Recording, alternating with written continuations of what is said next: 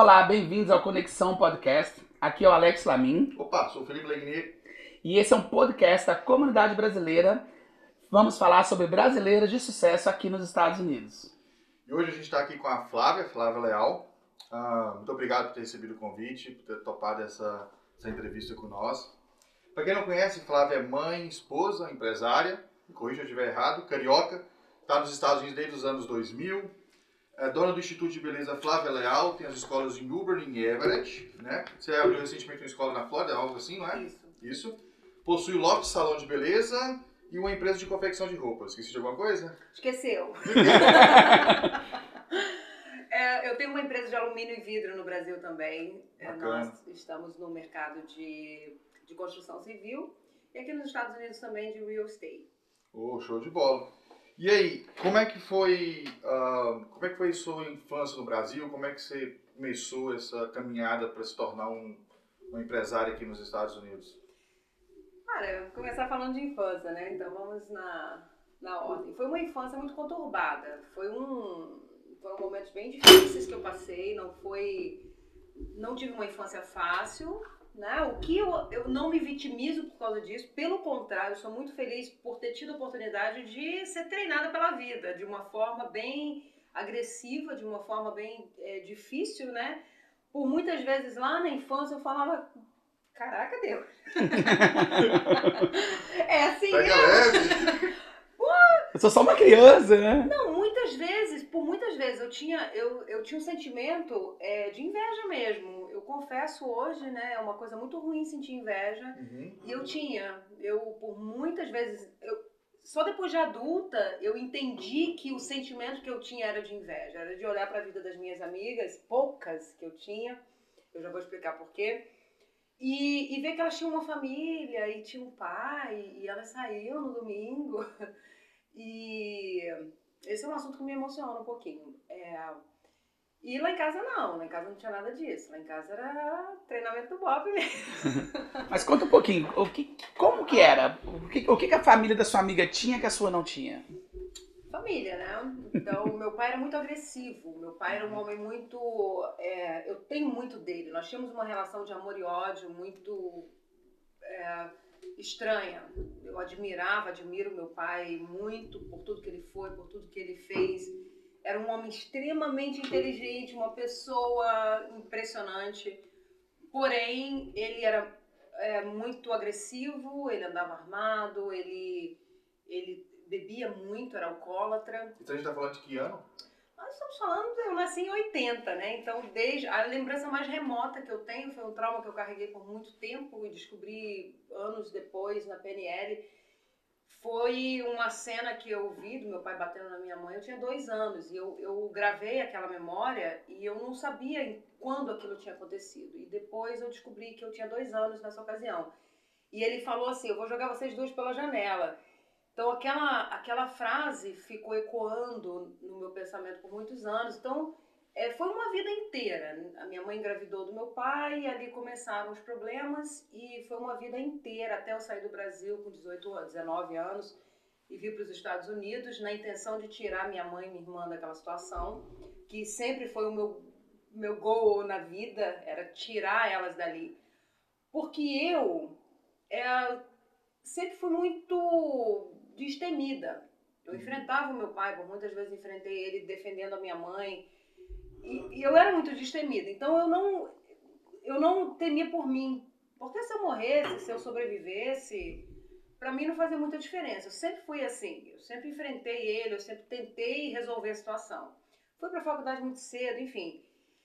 E a- o meu medo era do que ele poderia fazer com elas, principalmente com a minha mãe, porque ele era o meu ponto fraco. Uhum. Então, isso, o meu, meu planejamento todo foi feito em torno disso. Desde muito pequena, muito criança, eu via o tratamento do meu pai com a minha mãe, para com a minha mãe, e eu falava assim, ah, se um um homem cara, ele fica dedo. se um dia um homem fizer isso comigo, ele vai ficar sem mão.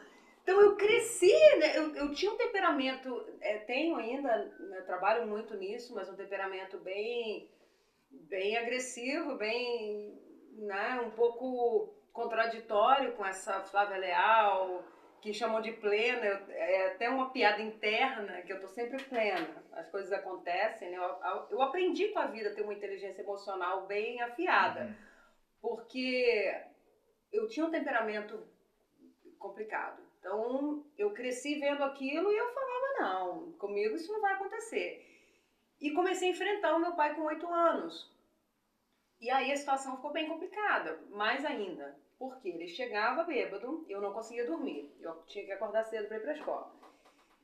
E eu pensava comigo, ele não vai encostar na minha mãe, eu não vou deixar. Então qualquer barulhinho eu acordava e minha mãe não conseguia dormir, né? Porque ela ficava com medo de como ele chegaria, a gente nunca sabia. E três, quatro vezes por semana era uma confusão feia. Ele batia nela, ele chegava bêbado, ele tinha mulheres fora. E minha mãe sofria muito. E eu via aquela situação e falava: Mãe, eu vou te tirar dessa situação. E minha mãe falava pra mim assim: Filha, pra ter um destino diferente, você tem que estudar. Só é alguém na vida quem estuda. Então, o estudo para mim era a porta de saída. E eu sempre gostei muito da área da educação, sempre quis muito estudar, quis mudar, transformar a história de quem viesse depois de mim. Uhum. Eu, já, eu não queria aquela situação para quem. Eu não desejava aquilo para ninguém. Então eu crescia vendo assim, poxa, fulano, caraca, assim, domingo, o povo vendo Faustão em casa, maior paz, lá em casa é panela voando. era essa a tal inveja que você não entendia o que era que você sim, sentia, sim. né? Então eu ficava assim, poxa, eu queria ter aquilo ali, né? Era um sentimento bem doído, é um sentimento que não é legal de sentir, não. E, e aí comecei a, a querer fazer algo, né? Eu queria trabalhar de qualquer maneira. Com 11 anos já comecei a vender calcinha, vender é, lingerie, vendia manga. Meu pai comprava umas caixas de manga.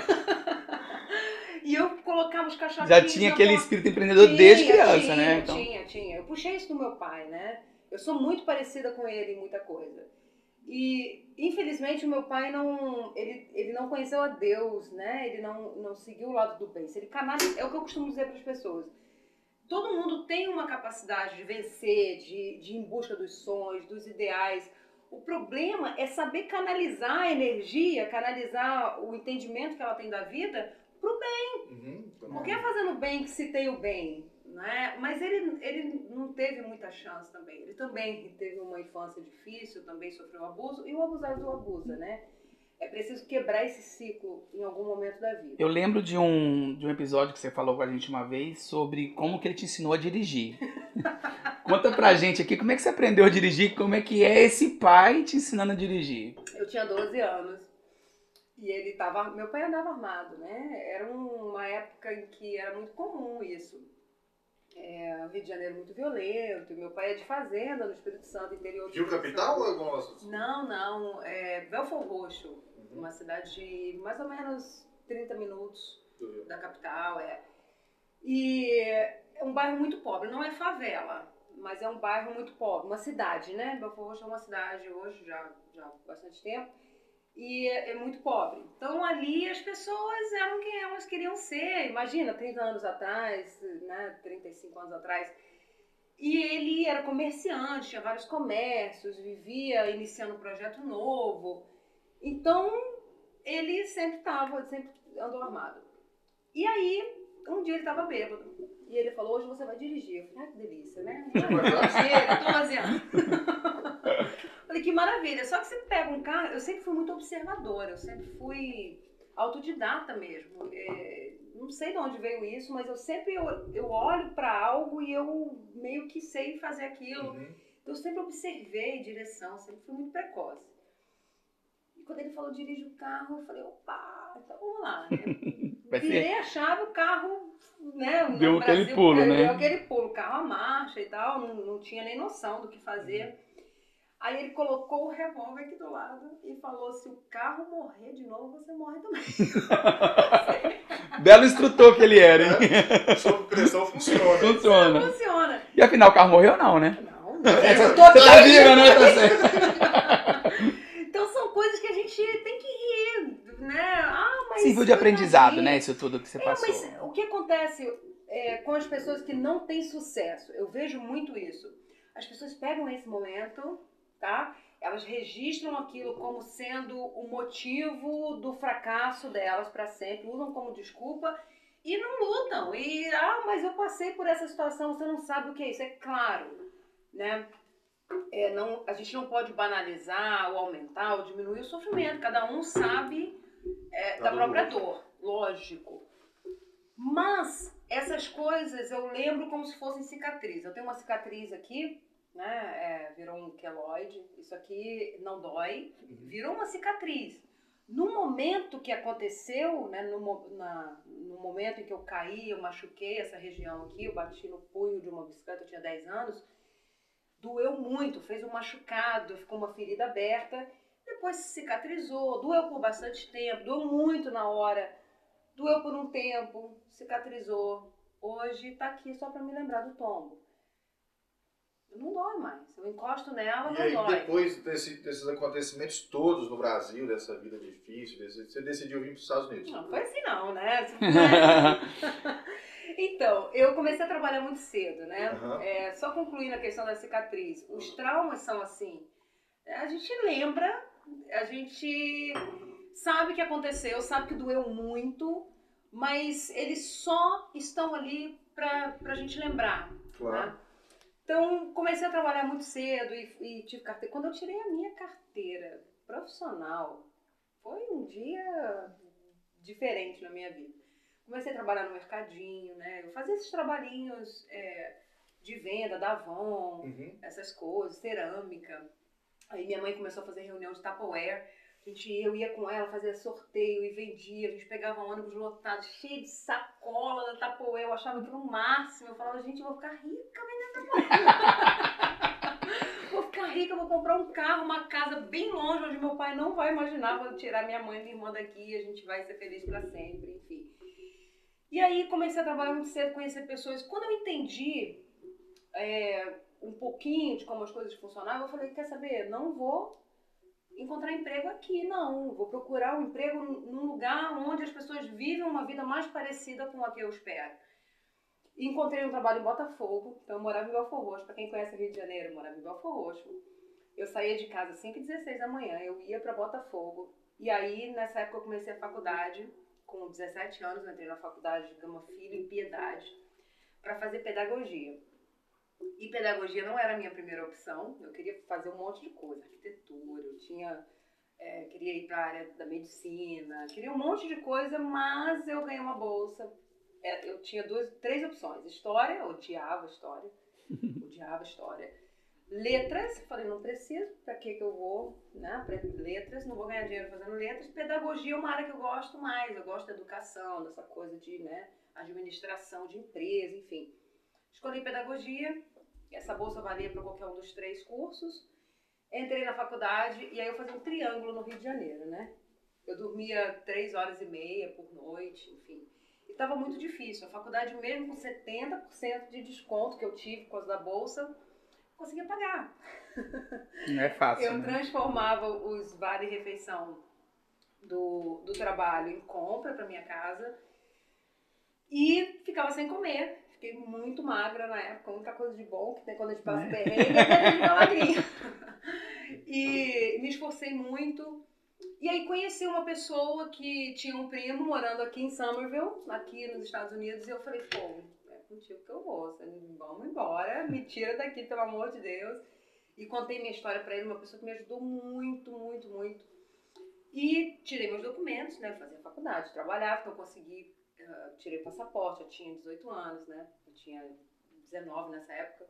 Aliás, tinha acabado de fazer 18. Tirei meu passaporte, meu visto. E aí fui falar com meu pai, né?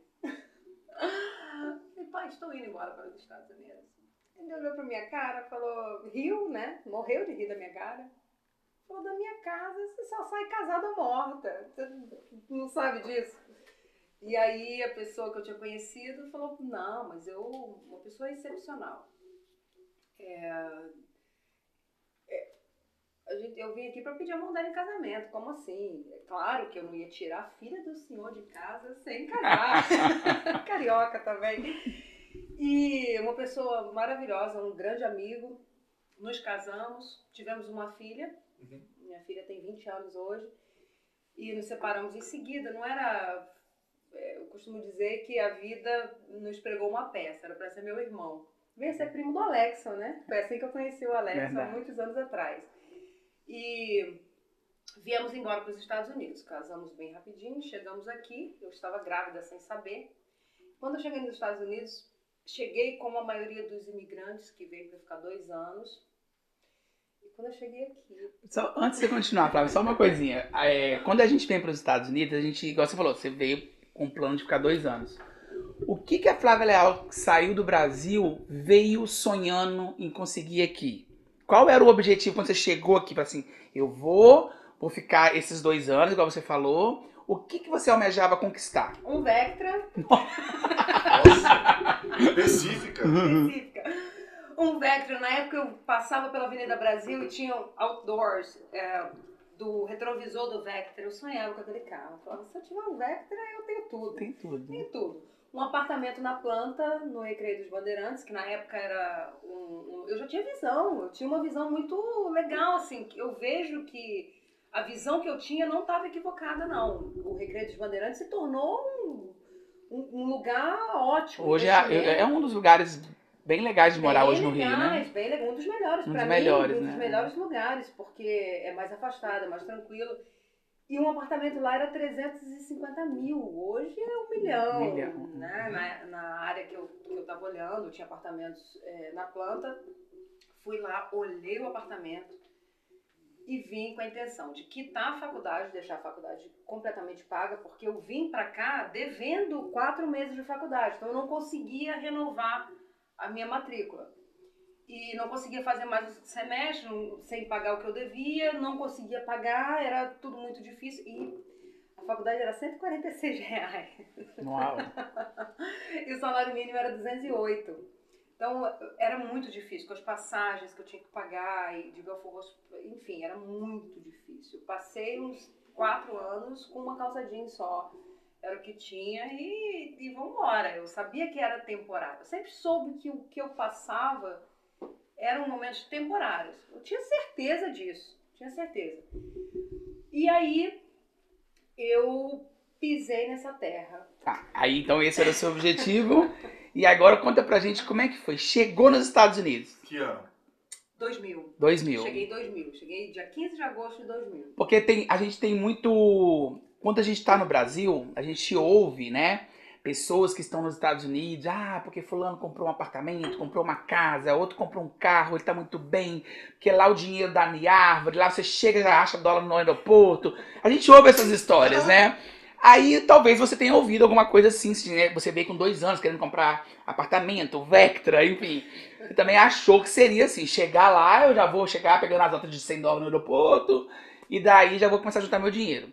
Qual foi a realidade que você encontrou aqui? Como que foi chegar nos Estados Unidos e qual a realidade que você encontrou aqui? Olha, na minha época, era, era hoje nós vivemos uma época diferente. A gente até brinca, ah, o imigrante Nutella, o imigrante raiz, aquela coisa toda que a gente brinca, né? São é, brincadeiras, claro, porque o mundo mudou. Sim. Então não é que a gente critica quem chega agora, que tá pensando diferente, só pensa diferente. O mundo inteiro, tudo mudou, né? A gente tá vendo aí a geração Z 20 anos completamente mudou muita coisa. diferente. né? Muita coisa. coisa, muita coisa.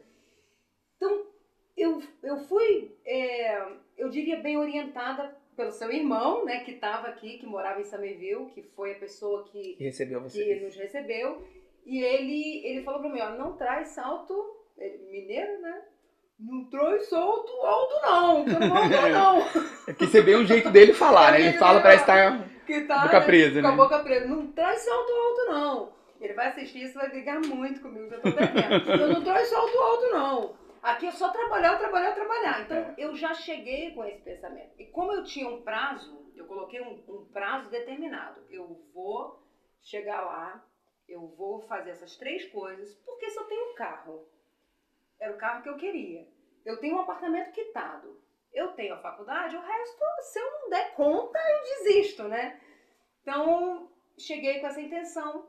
Não trouxe salto, não achei que existia uma vida aqui acontecendo. Eu não imaginava isso. Eu achei que eu iria trabalhar Trabalhar, trabalhar, trabalhar, trabalhar. trabalhar, trabalhar, trabalhar. E se eu trabalhasse o- a- a me- o mesmo que eu trabalhava no Brasil, para mim estava perfeito, né? Então, cheguei, pisei aqui. Quando eu cheguei nesse lugar, que eu já cheguei com um Taurus que custou 800 dólares. Aquele banheiro, quando eu vi o tamanho daquele carro, não, Esqueceu o não, nunca mais. Esqueceu até o Vector. Esqueceu o Era um Vector. Taurus 89. Tudo automático. Eu lembro que eu mandava vídeo pro Brasil, eu falava, gente, olha isso aqui. Aliás, não mandava vídeo. Como que eu mandava o quê? Não lembro. Acho que eu filmava, mandava fita, nem lembro como Eu lembro que você tinha uma né? filmadora. Lembro, uma das primeiras coisas que ela adquiriu aqui foi uma filmadora. E eu, eu, fiquei, eu fiquei muito encantada com esse lugar. Primeiro que eu sempre fui uma pessoa muito sozinha. Então, para mim, não fazia falta conhecer o vizinho, é, as amigas. Eu não, não me fazia muita falta De isso. ter aquela vida social, de. Não, quando eu ouvia as pessoas falarem assim, ah, eu sinto muita saudade da minha família. Eu falava, de qual família? Que saudade. Saudade do meu pai batendo na minha mãe, de panela voando, né? Eu tinha muito do que sentir falta. É, o melhor, eu digo para quem tá no Brasil, né, e, e essa ideia aqui é maravilhosa de vocês, eu topei na hora, achei um projeto fenomenal. Porque para quem tá no Brasil é muito importante saber da realidade. Eu Exato. tô aqui falando a realidade, né? É igual o expectativa e realidade no meu Instagram, eu gosto de mostrar a vida como ela é Uhum. né? Ah, Flávia Leal acorda, tem gente que brinca, né? Fala, ah, acorda com alguém abanando. Poxa, Flávia Leal acorda é, é carregando peso, é, é fazendo, trabalhando pra caramba. Então, a vida como ela é, é, é bem diferente do que a vida como as pessoas mostram que ela é. Então, cheguei aqui, vi aquele banheirão, aquele Taurus, eu falei, só volto pro Brasil quando eu tiver um milhão parado na minha conta. Podia ser de reais. Ou né? seja, o, a- o objetivo de Mudou. ter- mudou. Mudou. Mudou. Mudou. Já não quero mais. Sim, não. Não, até poderia comprar, continuei olhando, enfim.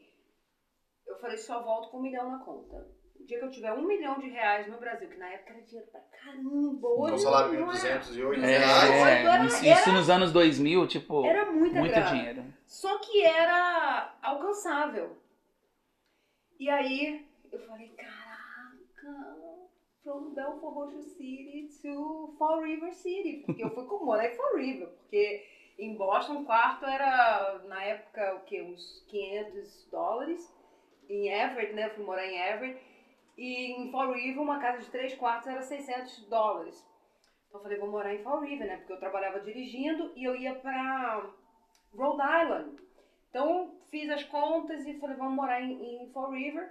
E eu olhava os Estados Unidos e falava, caraca, onde é que eu tô? Só abrir uma aspas, Flávio, lembrando, né, que ela esqueceu de comentar, quando ela chegou aqui nos Estados Unidos, com todos esses sonhos, com toda essa vontade de trabalhar, ela teve uma surpresa, né? Ela descobriu que ela estava grávida. Então, quando tinha duas semanas, eu com uma semana que estava nos Estados Unidos, eu tava dirigindo aquele banheirão e eu achei que eu ia dominar o mundo. Porque desde criança eu achava que eu iria mudar o mundo, né? Eu achava que eu era especial, eu iria, algo iria acontecer de muito grande e eu iria contribuir para a mudança do mundo. Quando eu cheguei nos Estados Unidos, eu tive certeza. Porque agora ninguém me segura. Pronto, era o que eu precisava, né? Então, uma coisa que até foi você que me falou, é, e eu levava isso pra vida. Eu tinha cumprido o meu papel com a sociedade, né? Uhum, Porque eu, eu vim de uma época em que Se não cobrava se podia- muito isso, é, né? a nossa geração É. não podia é, morar com o namorado. A nossa geração era aquela geração que Você o tinha que pai namorar, casar, ter é. filho, e aí sim você era podia uma viver. vergonha você ter uma É. vida, é, você morar sozinho. Você não podia fazer. Se você fizesse 25 anos e perto de 30 anos sem casar, você tinha sobrado. Era uma cobrança muito maior é. do que é hoje. Então, na minha cabeça, eu pensava desse jeito. Cumpri o meu papel com a sociedade, trouxe minha mãe e minha irmã para perto de mim, ou seja, eu cortei Isso tudo nos anos 2000. anos 2000, eu cortei o, o, o medo que eu tinha do meu pai fazer algo com elas. Uhum. Então, eu trouxe elas pra cá. Aliás, não foi nessa ordem, né? Primeiro eu descobri a gravidez. Exatamente. Eu é. descobri a gravidez antes, com duas semanas que eu tava aqui, comecei a passar mal. E aí eu falei, não acredito que eu vou ficar doente. Poxa. Falei. Cheio de coisa pra fazer nesse lugar. Poxa, corpo! Não, não. não posso ficar doente, como assim eu vou ficar doente?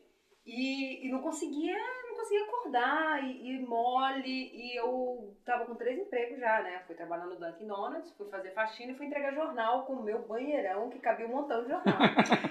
e eu tava feliz da vida, acordava três e pouca da manhã, feliz da vida, e saía, ia limpar a casa depois, e trabalhava no Dunkin', final de semana e à noite, e tava super feliz. Falei, vou ficar rica muito rápido, meu milhão vai ser muito rápido. E, e aí fui no médico, me levaram lá em Somerville, na Cross, na, numa rua ali, só ia brasileiro lá. E a mulher falou pra mim, tu estás embaraçada. Falei, não, tô de boa. tô de boa, tô não, tô super tranquila, ainda mais que a senhora fala espanhol, dá pra entender. Não, tu está embaraçada, grávida. What? Né? Nem era what, né? Como assim? Foi um banho, assim, de água gelada. O meu ex-marido, na época, falou, olha, como assim? Ah, o que a gente vai fazer? A gente não tem nem onde morar, a gente tá morando num quarto, mas estamos juntos, né? Enfim, né? Foi uma, foi uma surpresa, assim, um banho de neve. E aí a, como a midwife, né, a enfermeira, viu a nossa decepção, meus olhos encheram de lágrimas. Eu falei, caraca, não é o momento, né? Uhum.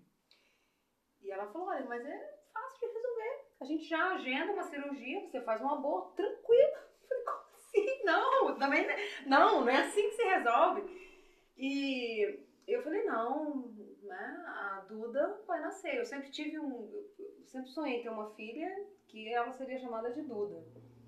E eu falei, não, é, a Duda vai, vai uhum. continuar essa história junto comigo. E ela vai ser muito bem-vinda e vai dar tudo certo. Alugamos essa casa em Fall River. Já liguei pra minha mãe e falei, olha, deu ruim. Bem antes do que a gente estava planejando, minha mãe já preparou tudo e veio. E foi ótimo, né? As coisas foram apressadas.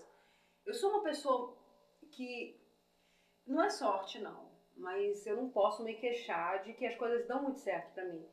É, hoje eu sei que Deus é muito generoso comigo. Eu agradeço muito. A, a vida é muito generosa comigo. Deus é maravilhoso comigo. Ele sempre cuidou de mim nos mínimos detalhes. Uhum. Então, se não fosse a gravidez, é, tudo teria sido diferente. A minha mãe não teria vindo na época que veio, então ela veio. Minha irmã não queria vir de jeito nenhum, de jeito nenhum. E ela, para tentar não passar na entrevista na imigração, ela foi no amigo dela, pediu para pintar o cabelo dela todo de vermelho, de um vermelhão mesmo.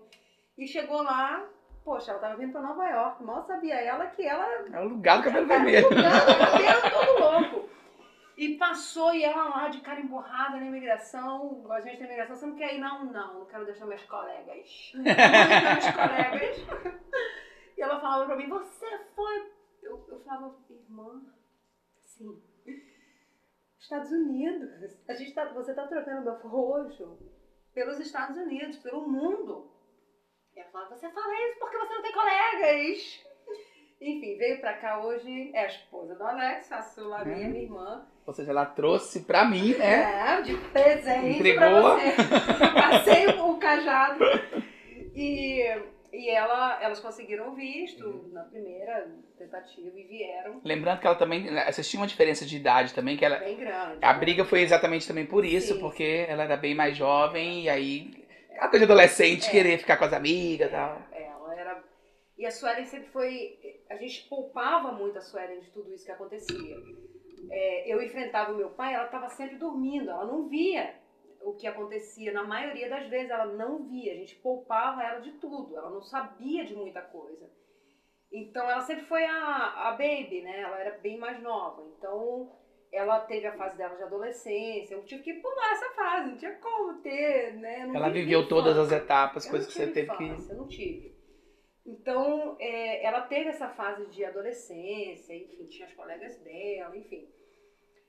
E aí elas chegaram aqui e, cara, que relaxa que eu posso pedir na vida. Eu morava numa casa de três quartos, super bonitinha. Lá no Brasil eu construí um puxadinho, porque eu queria ter um quarto, fiz um quarto na varanda para mim, eu mesma, né? Contratei um pedreiro lá e fizemos. E assim, minúsculo, era muito pequenininho, o tamanho de um banheiro hoje. O banheiro da minha casa hoje é muito maior do que esse quarto. Uhum. E a casa era de um quarto só, dormia todo mundo ali junto. Meu pai e minha mãe fumavam dentro do quarto, era muita miséria. Era bem complicado, assim. E eu sempre é, tive muito trauma de parede feia, eu sempre tive uma vontade de viver num, num lugar legal. E eu ia para Botafogo, eu ficava olhando para esse apartamento e falava assim, ah, um apartamento. A minha hora vai chegar. Minha hora vai chegar! e aí, elas chegaram aqui, eu falei, agora sim, né? Porque agora, não só cumpri meu papel com a sociedade, papapá, agora tem minha mãe, minha irmã perto de mim. Eu estava realizada. A minha filha nasceu com saúde e eu tinha um mundo inteiro para ganhar. Tinha um marido super legal, super uma pessoa, um amigaço, uma pessoa parceira. E aí caem as torres. 2001. 2001. Minha filha nasceu em 2001. Minha mãe, na verdade, não chegou em 2000. Desculpa, eu cheguei em agosto, né? Ela chegou no início de, De de 2001. 2001. É. Minha filha nasceu em maio. E aí chega em setembro. Caem as torres. O mundo acabou na época. Né? É, nós passamos agora por um período de Covid, de pandemia, de imigrantes indo embora, esse, esse terror generalizado que aconteceu ano passado. Eu comparei muito esse momento com o momento das torres, só que a- pandemia foi, né? A pandemia já tinha, Mundial, já foi, é. foi global. Então não adianta correr para o Brasil, mas muitos imigrantes, né? Para quem está aí no Brasil, é, não sei se vocês sabem, mas muito brasileiro foi embora. Foi embora, muita gente foi embora. E não, não se tem para onde correr, né? No Brasil tá até mais difícil agora, essa fase agora tá bem difícil lá. E aqui a gente já tá se Você vacinando. tava onde quando as torres caiu? Você recebeu a notícia? Eu tava em Fall River, eu acordei de manhã, minha filha é, tava pequenininha, né? Eu ia pro trabalho, eu já tava trabalhando numa empresa de courier, eu buscava cheques para compensação, trabalhava dirigindo. E eu acordei de manhã, televisão ligada, e se fosse hoje a gente ia ver no Instagram, né? Na hora, você lapitava, pô. É, é. Igual aqueles Amber é Alert. Isso. né? Na hora que eu vi aquilo, que eu, eu me desesperei, né? Eu, aliás, eu era, eu tinha crise de ansiedade hum, direto. Você- Pronto, acabou. Acabou, acabou. Eu era muito ansiosa, eu era muito, eu, eu passei um, um perrengue assim Do- na hora. E minha mãe falou: "Se acalma". Eu falei: "Mãe, você não deve ter noção O que vai acontecer? do que está acontecendo. Você não deve ter noção". E aí a nossa vida aqui ficou muito complicada. É porque, na verdade, muitas pessoas que estavam no Brasil na época foi só um acidente, até então, né? Uhum. Que as torres caíram e tal. Só que quando foi descoberto o, o- quem causou o acidente, que eram pessoas imigrantes tal, o governo começou a fechar a porta para imigrantes aqui e nós que vivíamos aqui naquela época começamos a sentir esse efeito, entendeu? Para Então, começar, o trabalho que eu fazia, é, nós entrávamos, o Alexson também trabalhava na Aham. mesma empresa, nós entrávamos é, no, em no Federal Reserve, né? É, Onde em faz o outros dinheiro. buildings em Uhum. Boston que não- a gente não Era podia diferente. mais entrar. Era só mostrar ID e Ah, entrar. ah, e a coisa- na- deixa eu puxar uma parênteses aí pra te contar um, um caso legal. Foi a primeira, 2001 foi a primeira vez que minha avó, lá seus 60 e poucos anos, veio pro Brasil, veio pros Estados Unidos. E aí minha mãe morava em New Jersey. E no dia que a torre caiu, ela estava na Penn Station, em Nova. York.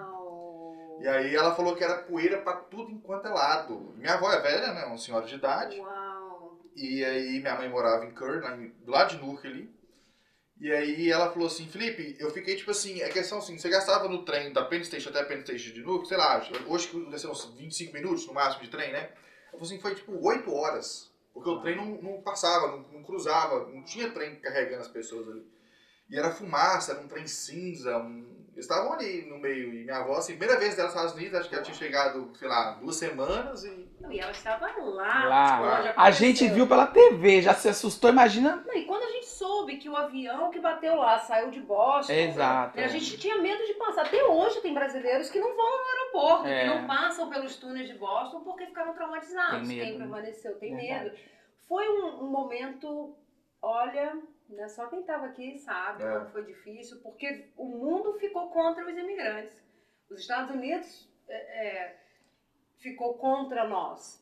Né? A gente começou a ser é, maltratado. Pelo, né? E muitas portas se fecharam. Muitas portas se fecharam. E muita gente foi embora. E eu permaneci. Eu falei, não, não, não há Mas eu? nada. Eu falei, só se acontecer comigo. Aí eu, se eu morrer, não tem jeito. Mas se eu permanecer aqui, eu só volto quando eu cumprir minha meta. Uhum. Eu só volto pro Brasil. Eu falei, poxa, eu sou de Belfort. Eu vou. Né? Não é. E eu, eu brinco com isso porque é um lugar em que é, tinha assassinatos, né? É um lugar que a gente via muita coisa. Quantas vezes eu saí, isso até assusta muita gente, não sei. né? Eu vou falar aqui, né? Tomara que não assuste muito quem tá ouvindo, mas muitas vezes eu fui pro trabalho, tinha uma pessoa morta no chão, a gente passava ali, passava por cima Na e pegava um ônibus e, e, assim, era assim. Né? Era assim, tinha um jornal lá chamado O Povo que é, é, Belfor Roxo tinha a página já Belfor Roxo, né? E todo dia tinha Se espremer, sai sangue, né? se espremer saía sangue. Então, é, quando isso aconteceu, é lógico, me, né, me desesperou muito, me desestruturou muito, o medo ficou generalizado, a gente passou a ter portas fechadas, mas eu falei, não é isso que vai me fazer desistir da minha meta, do meu ideal de vida, não é. Porque eu vou voltar para onde? Eu vou voltar para um lugar que acontece isso aqui, né? não nessa proporção, é lógico, mas o risco de eu, da gente perder a vida lá É maior do que quando e você dentro de coisas. casa, né? Dentro de Será casa, que foi aí que é você maior. Veio aquele estalo de falar, não volto mais pro Brasil? Não, já tinha decidido. Já tinha decidido? Já tinha Quando decidido. você decidiu? Falar, Cheguei- quero morar aqui. Primeiro mês, assim. Sério? Primeiro mês, quero morar aqui. Já cheguei e olhei tudo e falei, caraca, quando eu vi meu banheirão, que pegou fogo na Rota 1. pegou fogo na Rota 1. E meu ex-marido deixou ele lá e foi muito engra... ele é muito engraçado, né? Ele entrou numa... Ele encostou o carro quando viu que tava pegando fogo e entrou numa empresa lá e chegou... Fire, fire, fire! O cara... Fire, fire! Fire, fire! E ele, fire, fire! E todo mundo correndo, ele contando essa história, a gente passa mal de rir, porque aconteceu com ele, ele andou quatro horas para chegar em casa em Everett e não, não sabia, e só sabia fazer o caminho do carro, né? Que era. não- A gente não tinha um GPS no celular, não tinha como ligar para ninguém e foi embora andando. Então, coisas que a gente passou A aqui- pé? A pé. O que, que ia fazer? A gente tinha acabado. não tinha. Uber Não naquela época. É, tô perguntando assim. Porque é, é- é ina- inimaginável você pensar uma pessoa andando na rota hoje em dia a pé. É. E Você vê foi- uma pessoa andando a pé na rota 1 ali, a polícia vai parar, alguém vai parar, vai Uhum. perguntar o que você tá fazendo. É, e ele foi pela, pelo caminho do carro. porque Que era o caminho que ele sabia. É que ele Porque naquela época a gente não tinha GPS, não tinha celular, assim, desse é, a gente usava mapa, então ele tinha que seguir o caminho que ele sabia fazer de carro. E ele não conseguiu voltar no carro pra pegar nada, então ele não tinha nenhum mapa. Ele Uhum. teve que ir seguindo o que ele conhecia. Chegou em casa e falou: Nosso banheirão Já era. já Mas e quanto tempo ficou assim, Flávia? Quanto que você falou assim, nossa, agora tá melhorando? Porque você contou aí bem do primeiro ano, mas quando foi que você falou assim, nossa, quantos anos você ficou? Não, não foram anos não. Quando a minha filha nasceu, é, porque eu tive muita depressão pós-parto, muita. Nas duas gravidez eu tive muita depressão pós-parto. Então quando ela nasceu, eu é, eu não sabia que era depressão pós-parto, né? Eu, eu fiquei com aquele sentimento de que, ai, que difícil e tal. Mas aí, 26 dias depois, eu consegui esse trabalho dirigindo. Uhum. Minha mãe já estava aqui. Minha mãe sempre me ajudou muito, sempre foi minha melhor amiga, sempre foi uma pessoa com quem eu podia contar para tudo. A minha mãe ia no banco de trás com a, com a Duda, né, na cadeirinha, e eu parava toda hora que dava para dar mamar para ela. E aí acabei descobrindo a fórmula, dei a fórmula para ela, enfim. Eu ia fazer o trabalho com ela no carro até as torres caírem, porque aí ficou tudo muito difícil, enfim.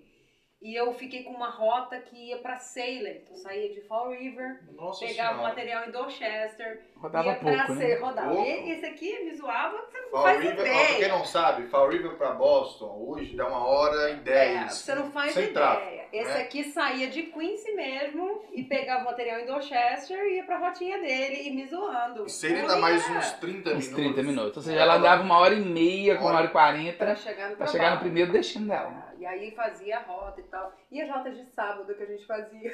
20 Não, bancos feliz da 400 vida. milhas, é. feliz da vida, pra ganhar 80 dólares. Caraca, eu tô rica.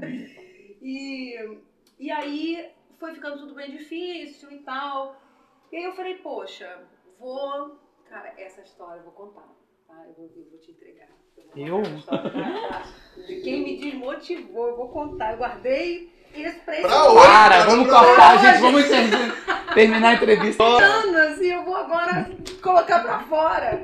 Segura que lá vem Segura bomba, hein? que lá vem bomba. Olha só, no Rio estava uma onda de fazer decoração de fe... eu, eu decorei uma festa, você já sabe o que, que é, você já sabe o que é. É, decoração de festa infantil. E eu sempre tive muita habilidade com trabalhos manuais. Você já sabe o que que eu vou contar, né? Muita habilidade com trabalhos manuais, é, enfim. Falei, vou fazer decoração de festa aqui, porque não existia isso aqui. Tinha uma pessoa que fazia, eu falei, poxa, vou trabalhar, vou fazer isso aqui. Né, uma renda extra, dá pra trabalhar só final de semana. Vou fazer isso aqui, vai bombar e vai dar super certo. Comprei os temas no Brasil, na época aqueles painéis de lona grandões. E, e fazia, eu mesma fazia as toalhas de cetim e tal. Falei, Alexson, porque o Alexson chegou 2000 e- meses, 2001 ainda. O Alexson chegou quatro meses depois de mim, né? Foi. Em- em- Eu cheguei, não, já cheguei em 2001, cheguei em já chegou, fevereiro. é. tá, em fevereiro. Então ele, a gente se tornou super amigos, né? Desde o início a gente era muito amigo. E ele costuma brincar que a minha irmã, quando olhou pra ele, já se apaixonou. Ela tinha 14 anos, né? Não é mentira, né? Então. E ele já tinha 40 na época, né? Nossa, Acabou a entrevista, gente. Vamos embora. Não, ele, você tem uma diferença de. Tá, continua. Pula, pula, pula. Pula. Então a gente, né? Era muito amigos. A gente nem imaginou que. Tudo isso em Fall River. Minha irmã. é, Só que ele morava nessa época em Boston e a gente tinha bastante contato, porque eu trabalhava aqui, né? Trouxe minha A gente mãe. trabalhava na mesma companhia, né? Então, tipo, a E eu gente se falava. o primo é, dele também. E naquela época a gente não. Não era fácil acesso ter um celular. É. Então a gente usava os radinhos Nextel naquela época, então a gente falava o dia inteiro. É, porque era a família inteira trabalhava na mesma companhia, então era- a gente ficava o dia todo, que era a nossa diversão, na Era a nossa verdade. diversão, Não tinha Big Brother, Não ti- não, não tinha, tinha nada. nada. Era só. Não- é, que na verdade a gente chegou praticamente junto com a Globo Internacional também, mas mesmo É. assim era difícil acesso à Globo Internacional. Fita. fita. de novela lá na Da Brasil semana 2000. passada, exatamente. É, lá em Somerville. Era muito. Era assim, não era legal, né? Hoje é muito melhor. Ah, hoje é. muito mais fácil, Hoje no é. celular você resolve a vida, Mas era né? uma, um- uma época que eu gosto de lembrar. Eu também. Eu gosto de lembrar. De todas as, as memórias que eu tenho do passado, essa foi uma. Mas volta lá na, É. na decoração, e aí? Então, e aí. foi, é- foi essa empresa que você desistiu com dois anos. Você ficou dois anos mexendo com decoração e depois parou. Foi, foi. Mas aí, quando eu, eu- essa parte que é importante a gente, Uhum. a gente colocar aqui. Eu fui conversar com o Alex, eu falei, Alex, eu tive uma ideia fenomenal, vou ficar rica, e não sei o quê. E contei a ideia pra ele.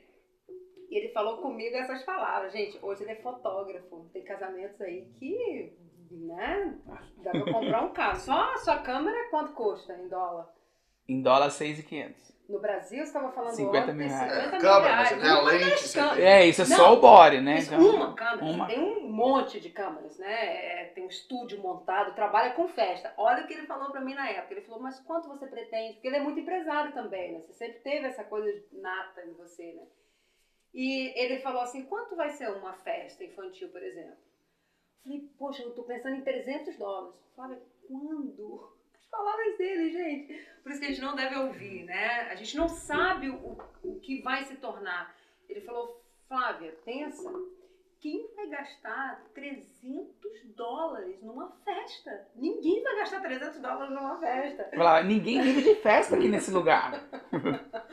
Ninguém. A pessoa vai gastar 300 dólares numa festa, podendo mandar esse dinheiro pro Brasil e fazer um festão quando chegar lá. Na época, 300 dólares. Era muito dinheiro, era muito dinheiro. Tanto Não, não era dinheiro, tanto, mas assim, é, é, a gente não. É, que querendo, igual a gente falou no início, a gente mudou muito a mentalidade aqui. Uhum. O que acontecia naquela época também era.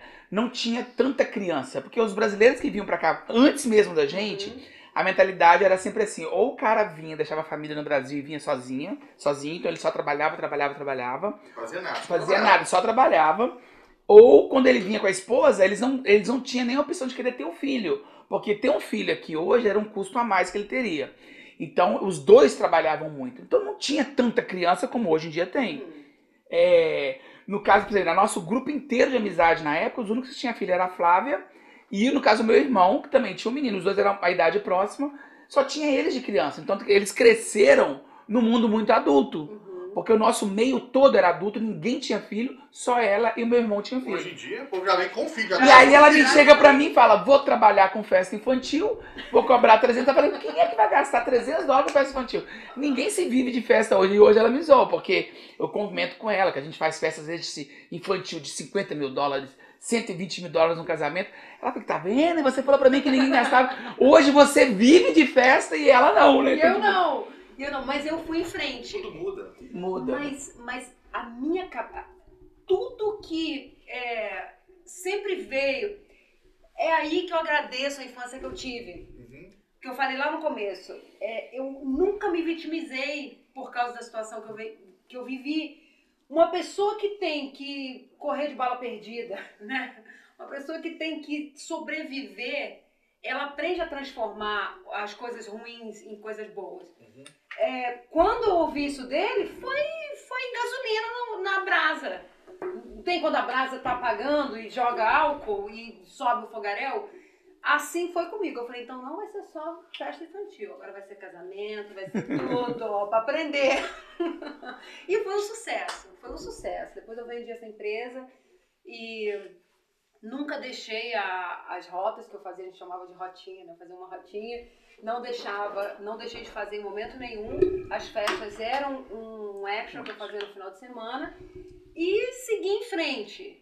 Né? É, isso me custou o casamento, porque eu só trabalhava, mas não foi muito é, lamentável, porque como eu falei, nós éramos mais irmãos e amigos do que marido e mulher, né? A gente tinha uma relação muito boa, tem até hoje, mas é, o casamento acabou. Né? Eu só trabalhava, eu trabalhava em três rotas, fazia as festas no final de semana, o Alexson foi muitas vezes comigo. a gente- eu- 2000 ou 2003? Não, isso foi até 2004. Até 2004 eu estava com, com essa festa, com essa empresa de decoração. Tive o meu primeiro, é, depois que eu fui descobrir o nome, quando a gente tem aquela crise de pânico que, que dá um piripaque, tive um piripaque nessa época, Em 2004 foi o mesmo ano que você comprou sua primeira casa. foi 2004. Uhum. Então, eu tava, eu vendi a empresa de decoração de festa quando eu tive esse, eu esqueci o nome, poxa vida. Síndrome, ataque de pânico. Infarto. Não, não, é, é quando você tem um es- stress ao extremo e você chega no momento em que você Você quase morre, você surta. É, eu tive isso nessa época, eu falei, caralho. Mas o negócio tava indo bem, o negócio de festa? Tava em crescimento, tava assim, eu já conseguia cobrar mil dólares numa Mas festa. por que vender então? por causa disso. Porque eu cheguei num momento que eu tive realmente um piripaque. Eu estava em Dorchester, tinha uma, uma, um lugar que eu alugava taças e talheres, e eu tinha que acabar de decorar um casamento, tinha que ir para uma festa infantil em Framingham, e, e eu surtei. Eu, eu tava trabalhando direto, porque eu passava a noite preparando a festa, eu ia pro storage, buscava e, enfim, tinha acabado o casamento, eu tava tendo que sustentar, eu levei a minha mãe para morar comigo. Nessa época minha irmã optou por continuar no onde a gente, a gente já estava morando em Queens, ela optou por ficar lá. Foi alugou um quarto, foi morar com uma amiga dela e eu tinha que sustentar minha mãe. É, eu já estava comprando coisas no Brasil. Eu tinha uma despesa já alta e eu estava sem dormir direto. Eu tava trabalhando, trabalhando, trabalhando, fazendo as rotas e tinha que cumprir horário. E eu tive um piripaque e eu tava fazendo faculdade ainda na época. Enfermagem. É, eu fui. Você tá sabendo mesmo, hein? Estudou minha vida. Tudo outra vida. Essa, essa época foi muito legal. Lembra que minha mãe. Eu cresci com a minha mãe falando, só vence quem estudar. E minha mãe continuava martelando isso na minha cabeça. Tem que estudar, você tem que estudar, você tem que estudar. Só vai vencer se estudar. E eu gostava, sempre gostei muito de estudar. Então, cheguei, as pessoas em volta de mim na época falavam assim, não mexe com é, tirar social, nem se legalizar. Eu cheguei, a lei, a lei de 2001 estava aberta, né? E, e a orientação dos brasileiros era não vai atrás disso, não faz nada, não paga imposto, não faz nada, não sei o quê. E quando eu falei sobre estudar, todo mundo quer estudar nada, estudar, estudar no Brasil quando voltar e tal. Eu falei, mas como que eu vou morar aqui sem falar inglês, meu Deus? E eu procurei um curso que, que tivesse em alta, né? A enfermagem estava em alta, então eu me matriculei na Gama Filho, fui lá, nem sei o que, que eu falei, porque eu não falava inglês, eu, eu só sei que eu me matriculei. Não, na Gama Filho não, na... Na, desculpa, na Bunker Hill, é. Gama Filho foi lá no Charlestown. Brasil. Em Charlestown, é. Então eu tava fazendo faculdade. Cara, era muito difícil.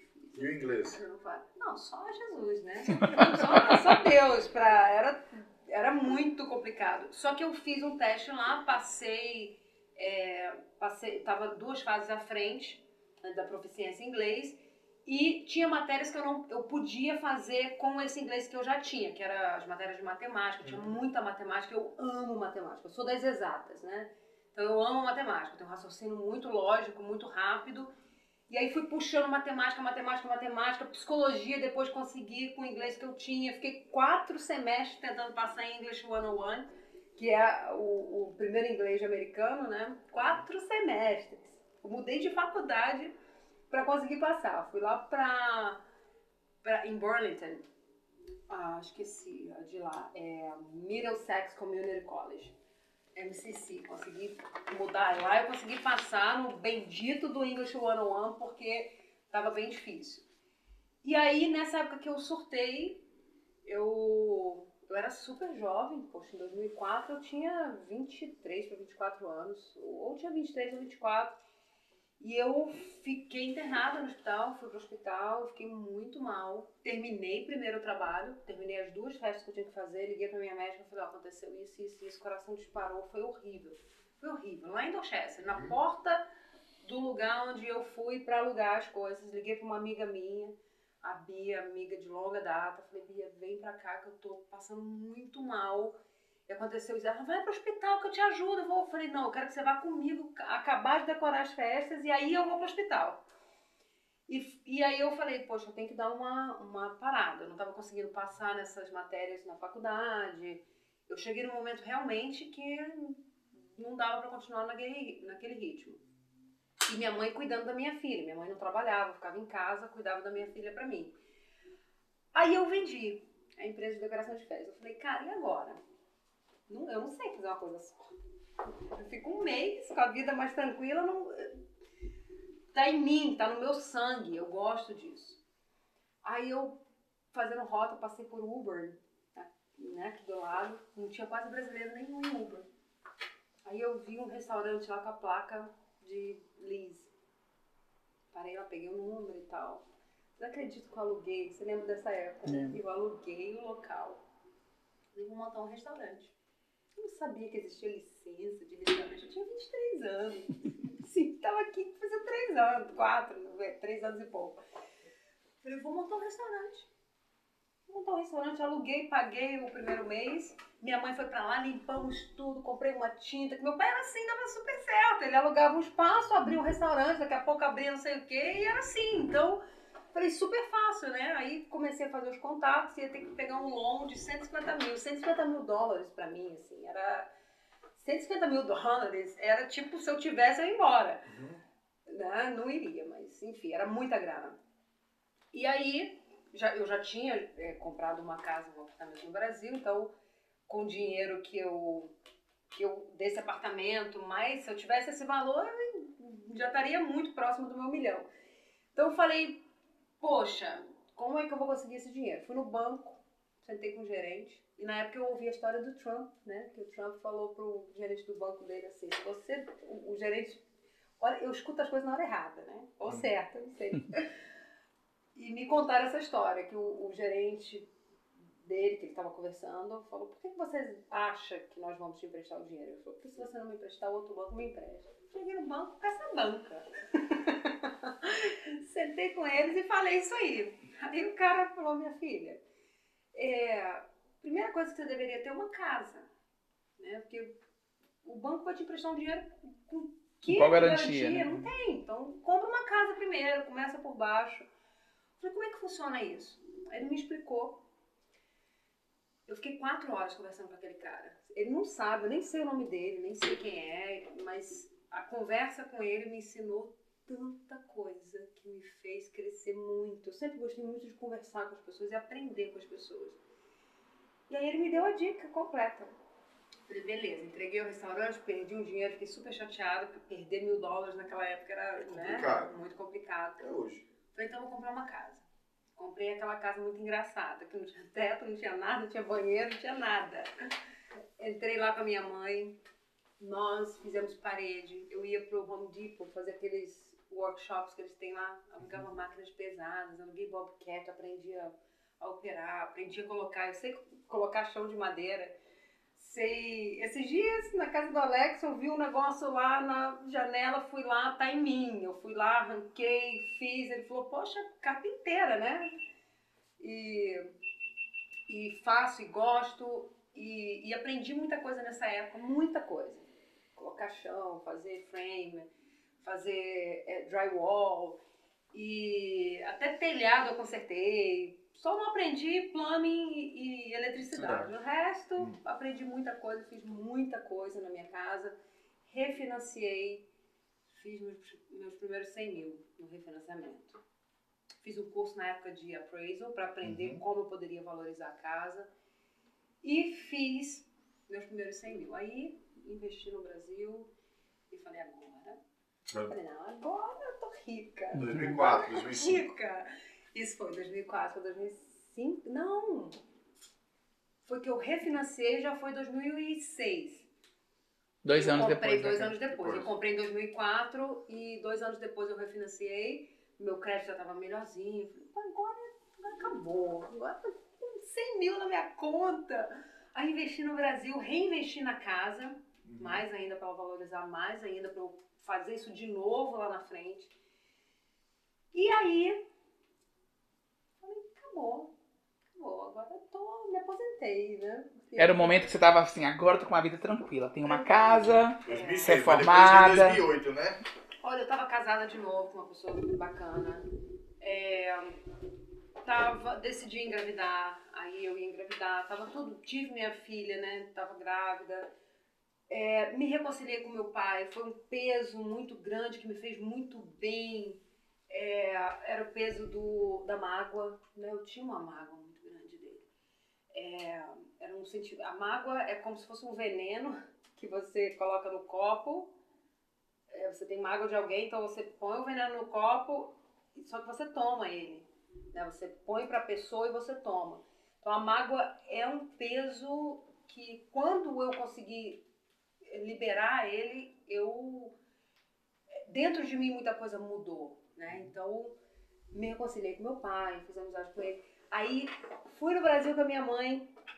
Minha mãe se reconciliou com meu pai, cara, pela primeira vez na vida. Eu tava grávida eu tive, assim, aquele momento, foi um. Poxa, eu já. Esses dias a gente viu né, essa, foto do nada, assim. Minha filha achou essa foto e mandou pra mim e falou: Mãe, olha aqui o ano novo que você passou lá no, lá no Brasil com o 2006 seu e pai. 2007.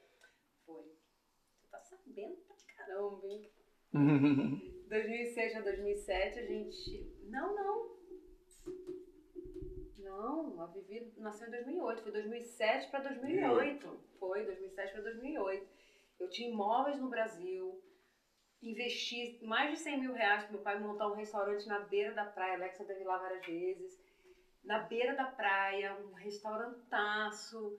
É, ele era um empreendedor, então o dinheiro na mão dele rendia. Compramos um barco, um barco de pesca. e aí a gente iria fornecer peixe para todos os restaurantes da Orla, lá em Piúma, no Espírito Santo. E, e eu falei, caraca, tô, né, tem uma casa nos Estados Unidos, estava alugada, era duas famílias, estava alugada e recebi o aluguel, pagava quase as despesas todas porque eu refinanciei Uhum. tinha carro zero, tinha. Aí eu já comecei a colocar pessoas para fazer aquele trabalho lá de dirigir. Eu comecei a colocar pessoas para me ajudarem a fazer o trabalho. É, tava casada e tava. Acabou, né? Com 27 anos, eu tinha alcançado todos os meus sonhos. Já tinha muito mais que um milhão, se somasse isso tudo, e já não queria mais ir embora. E, não, e tem um detalhe também que eu lembro que nessa época que numa dessa via dessas viagens que a mãe, sua mãe fez pro Brasil, ela e seu pai se reconciliaram e eles começaram a namorar. Começaram a namorar. É, é engraçado isso. E aí também você teve uma outra visão dele, talvez por aí veio o lance de perder a mágoa, porque ele tava fazendo a sua mãe feliz, a sua mãe tava feliz com o relacionamento que ela tinha, porque ele, tá- querendo ou não, os anos se passaram, ele perdeu a velho. família, perdeu a mulher, perdeu as filhas, que querendo ou não, quando você trouxe pra cá, ele ficou sozinho lá. E eu acho que ele teve essa mudança, né? E ele tratava ela igual uma rainha. Eu, eu presenciei muito isso, tratava ela igual uma rainha e ela tava feliz. Tava muito Né? feliz. O meu objetivo de vida era, por muito tempo, foi fazer minha mãe feliz. Foi, eu estava estudando, é, a- o maior motivo de eu estar estudando era fazer minha mãe feliz. Era muito do que eu fazia. Eu, eu acabei entendendo isso dentro da psicologia depois. O- é muito importante a gente saber por que eu faço o que eu faço. Uhum. né? Tem um amigo nosso aqui que há pouco tempo me perguntou, há pouco tempo, né, uns anos atrás, ele me fez essa pergunta: por que você faz o que você faz? Eu não tive resposta, eu fui procurar saber por que eu faço o que eu faço. E por muitos anos eu fazia o que eu fazia porque eu queria provar para alguém, para mim mesma, para o meu pai, para não sei quem, que eu era capaz de ser diferente do que a minha família foi, de viver uma vida diferente do que a minha mãe vivia. Isso afetou muito os relacionamentos que eu tive, porque eu cresci com aquele pensamento: se alguém apontar o dedo para mim, fica sem mão. Se alguém fizer algo comigo, vai ficar sem, sem boca.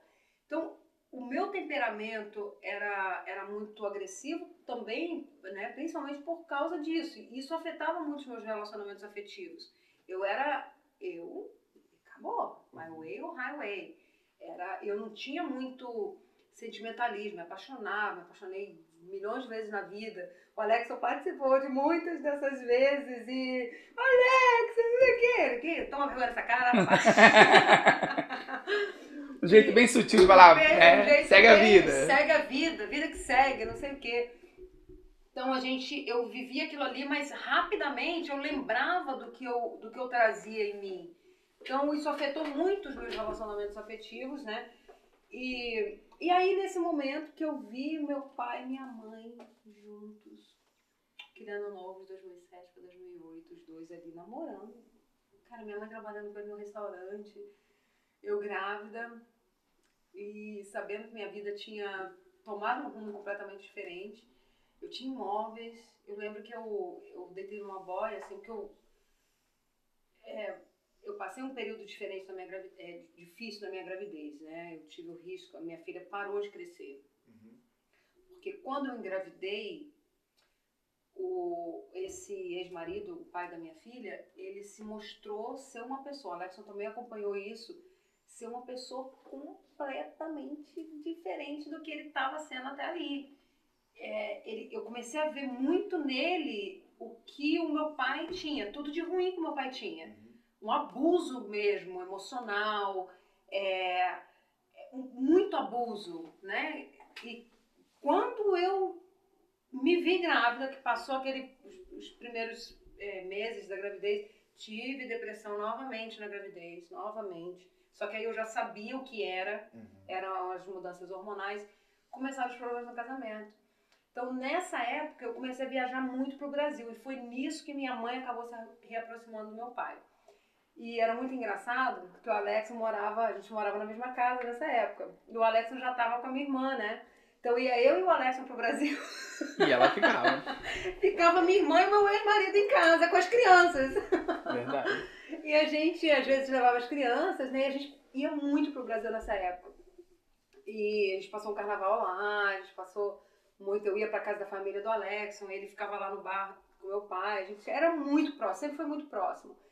E, e aí, eu às vezes sentava na praia assim, eu falava: caraca, eu tenho tudo.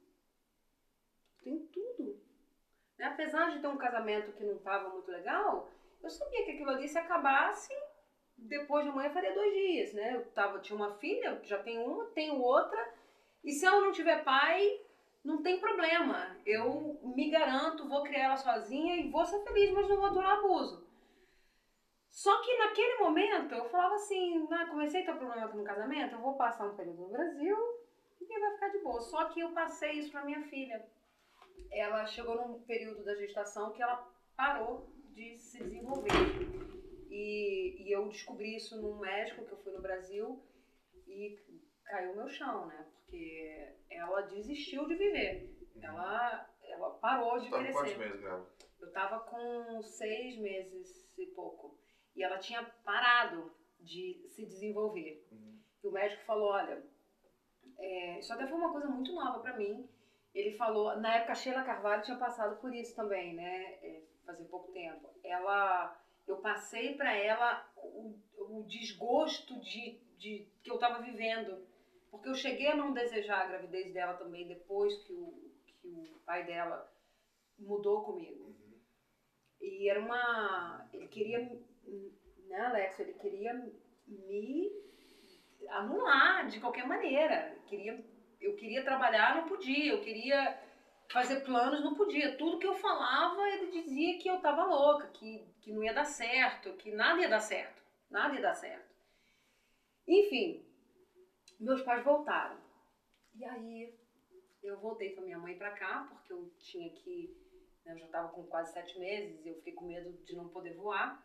Uhum. E também tinha essa condição da minha filha que não estava muito legal, que eu descobri no Brasil, então eu queria tratar disso aqui. E cheguei aqui nos Estados Unidos, tive minha filha. E quando minha filha nasceu, minha mãe teve uma coceirinha no corpo. A gente marcou uma consulta para ela. Até o Alex foi levar, né? E chegou lá, era câncer no pâncreas. Minha filha tinha 14 dias de nascida. Era câncer, o médico falou, olha, vocês tinham saído do hospital, né? O médico ligou, falou, volta, e ela vai ficar internada.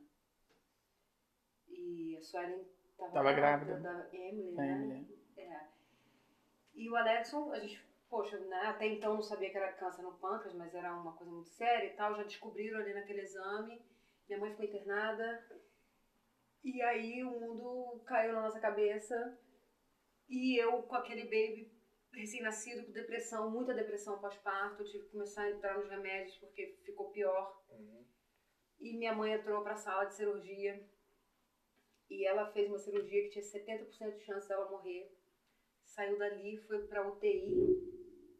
E aí chega a notícia que meu pai faleceu Vai no Brasil. no Brasil. Aí eu falei de novo aquilo que eu precisava. Caraca, deu. e nessa mesma noite, na noite antes do meu pai falecer, eu tive uma briga muito feia com meu ex-marido. Ele começou a brigar comigo. é, muito porque eu não levei a mãe dele no mall pra passear. Falei, caraca, eu tô em depressão, minha mãe tá internada no hospital. Eu, eu tô mal, né? Não, mas você cuida da sua mãe. Fiquei, enfim, foi uma coisa bem feia que aconteceu. Brigamos feio. Eu fui passar essa noite na casa da minha amiga. E no dia seguinte vem essa notícia devastadora de que meu pai tinha morrido. E aí eu comecei a perder tudo que eu tinha no Brasil. Invadiram o restaurante, que eu tinha investido cento e poucos mil, e, invadiram a casa que eu comprei lá, o apartamento que eu tinha comprado deu errado também, o dono da construtora sumiu e todo mundo tomou prejuízo. E foi em cadeia.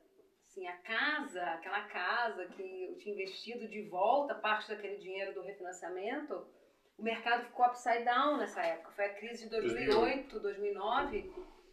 E o valor da casa ficou menos da metade. Eu Ou seja, você tinha uma dívida muito alta pelo bem que você tinha, era muito pouco. Pelo bem que eu tinha, eu não consegui, porque eu comecei a cuidar da minha mãe. Eu ela veio para casa, né, saiu do hospital, graças a Deus, veio para casa, mas ela ficou muito debilitada, então não podia trabalhar. Eu tinha um baby pequeno que ela já não podia cuidar. Eu tinha uma filha com sete anos, né, a Duda, que também precisava de muita de, de cuidados. Uhum. Então eu não podia mais trabalhar e eu fui cuidar da minha mãe. Ela, do dia do diagnóstico até a morte dela foram 11 meses Uhum. que eu tive que correr pra caramba pra terminar a faculdade, porque eu tinha que dar isso pra ela de presente antes dela ir embora.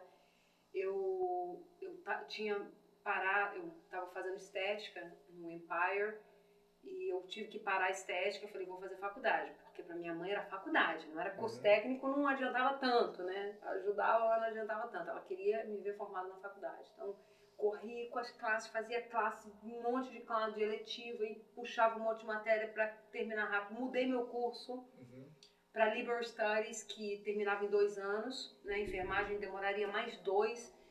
Eu falei, eu vou dar esse diploma para minha mãe de presente. Hoje a gente tem um prêmio nas, nas é, formaturas das escolas do Instituto Flávio Leal que se chama Prêmio Vira Nóbrega, Uhum. que é um prêmio que nós damos para o melhor aluno das escolas em homenagem a, essa, a esse pensamento dela que me, me marcou muito. A minha formatura, a minha vida parece um roteiro de filme, né? Foi um dia depois da morte dela. Eu não tive condições de ir. Eu recebi a beca, recebi o convite, recebi tudo. A noite da morte dela eu passei na casa do Alexo, né? Que não estava morando mais lá com a gente. E eu falei, eu vou, nada vai me impedir e tal, mas aí foi muito forte. Eu não, não consegui. Mas ela soube que teria formatura antes dela partir e ela partiu no meu colo, a Alex não estava lá nesse dia, foi bem triste. Ela foi e eu fiquei. 2008. 2009. Não. Nove. Fala- Resumindo, em 11 meses você perdeu pai, mãe, negócios, dinheiro, A casa foi para foreclosure. foi pra foreclosure em 11 meses. 11 meses. Casamento. Casamento. Casamento, também. E daí, talvez foi daí que veio, igual você falou que você tava, já tinha se formado, quando é que veio a estética, a escola, a maquiagem? O que, que aconteceu? Olha, Como nesse foi? período, a virada de chave foi a minha conversão. Né? Eu tive um momento em que eu conheci Deus verdadeiramente, porque eu sempre fui muito religiosa, muito de igreja, mas eu não conhecia Jesus Cristo da maneira que ele é. Então, nesse, a virada de chave foi essa. O meu day one foi quando eu é, resolvi entregar minha vida para Deus. Eu falei, até hoje eu fiz tudo com a força do braço. A partir de agora eu já vi que eu, eu parei aqui, né? Então, nesse, Deus me deu uma força sobrenatural. É, minha mãe foi, eu fiquei, a vida tinha que continuar. E eu falei, o que, que eu tenho aqui? Vamos ver. Né? O bom de estudar muito e diversificar bastante é isso, porque eu tinha curso de bartender, nunca fui bartender, mas eu tinha a licença. Eu tinha, eu, eu era real estate appraisal, né? Eu fiz o curso de appraisal, então eu poderia voltar para esse ramo. Eu poderia fazer um monte de coisas, mas eu tinha começado um curso de estética. Eu falei, quer saber, eu vou voltar e vou concluir, porque eu acho que é o caminho mais rápido para eu começar a fazer dinheiro para sobreviver.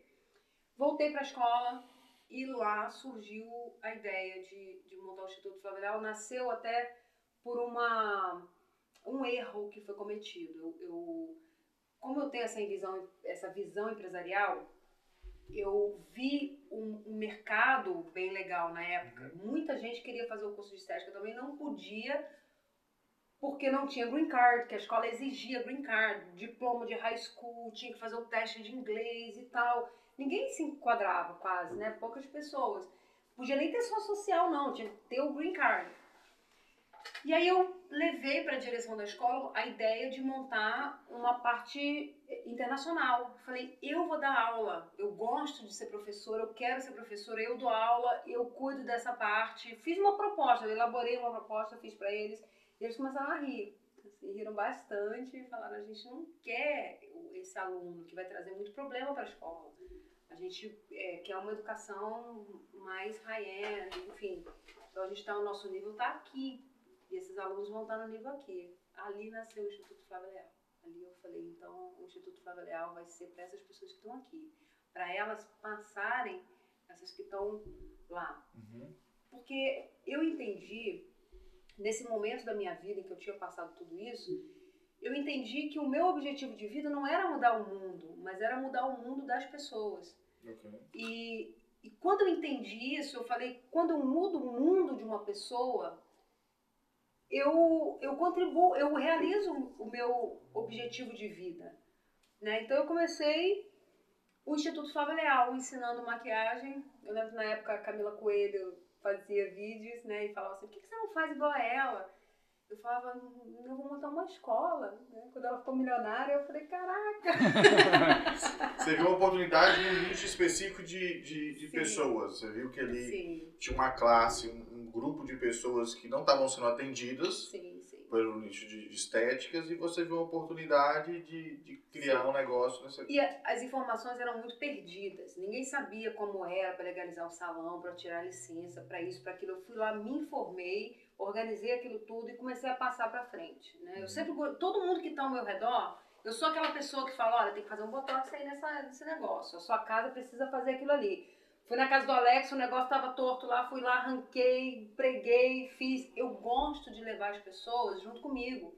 Eu gosto, onde eu passo, eu gosto de melhorar. Eu gosto de, eu sempre fui assim, sempre tive essa coisa de liderança, de trazer o povo, não, vamos crescer, vamos embora, vamos comprar casa, vamos fazer, vamos acontecer. Sempre tive isso.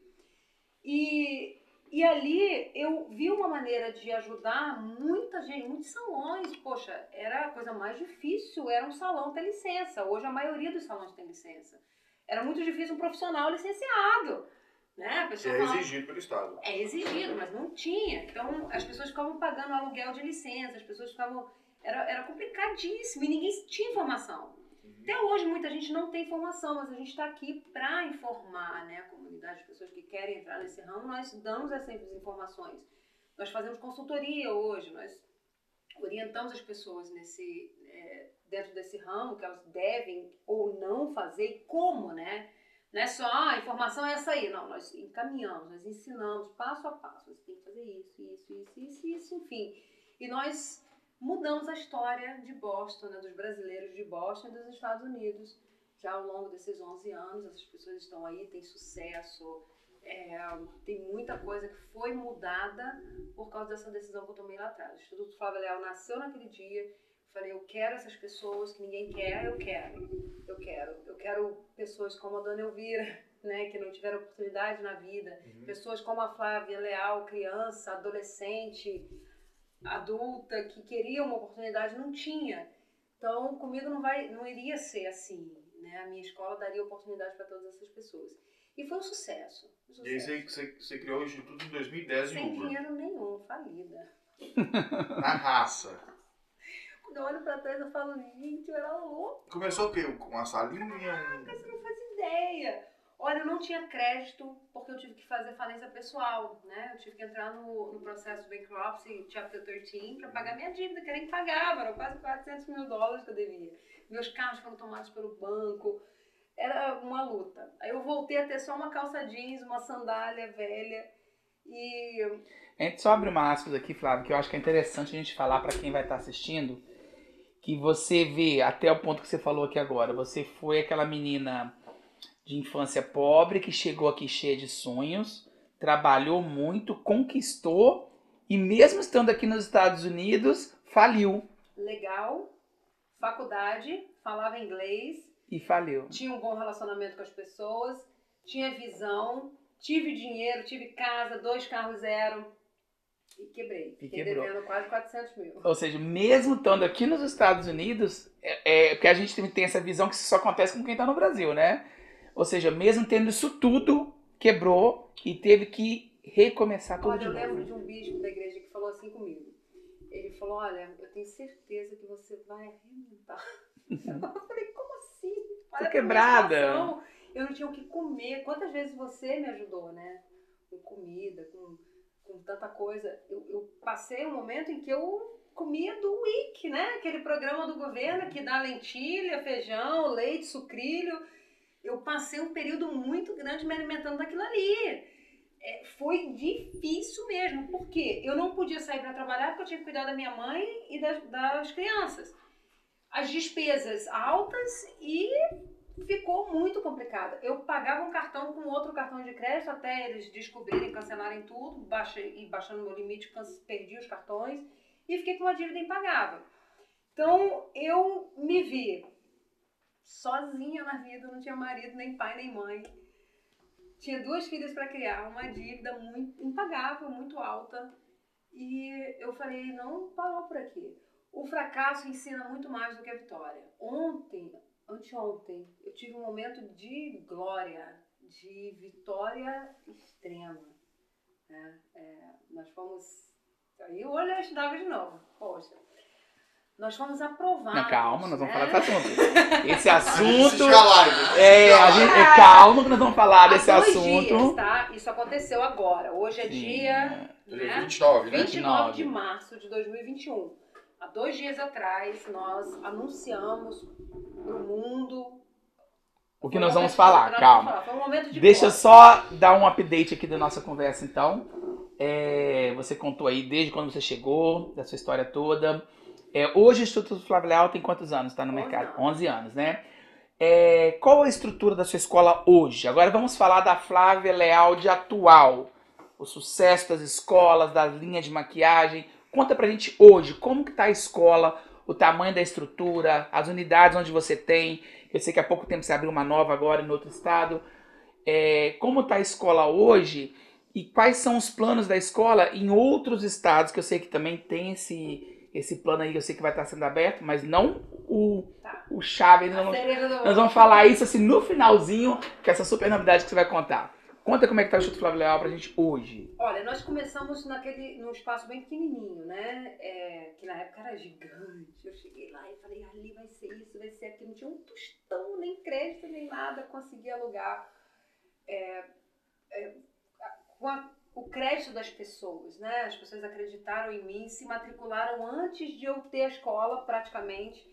E com esse dinheiro eu consegui alugar a escola porque eu não tinha de onde tirar. Ninguém emprestaria dinheiro para mim, ninguém acreditaria em mim naquela época. Nem, nem eu acreditava. E eu sei que Deus acreditava também. Mas ninguém mais. Então, comecei é, com aquele espaço pequeno, oferecendo só o curso de estética. Como foi sucesso, em seguida veio o curso de manicure. Aí fomos aprovados pelo State Board, que é o conselho do estado que cuida disso, para oferecermos classes avançadas na área de estética.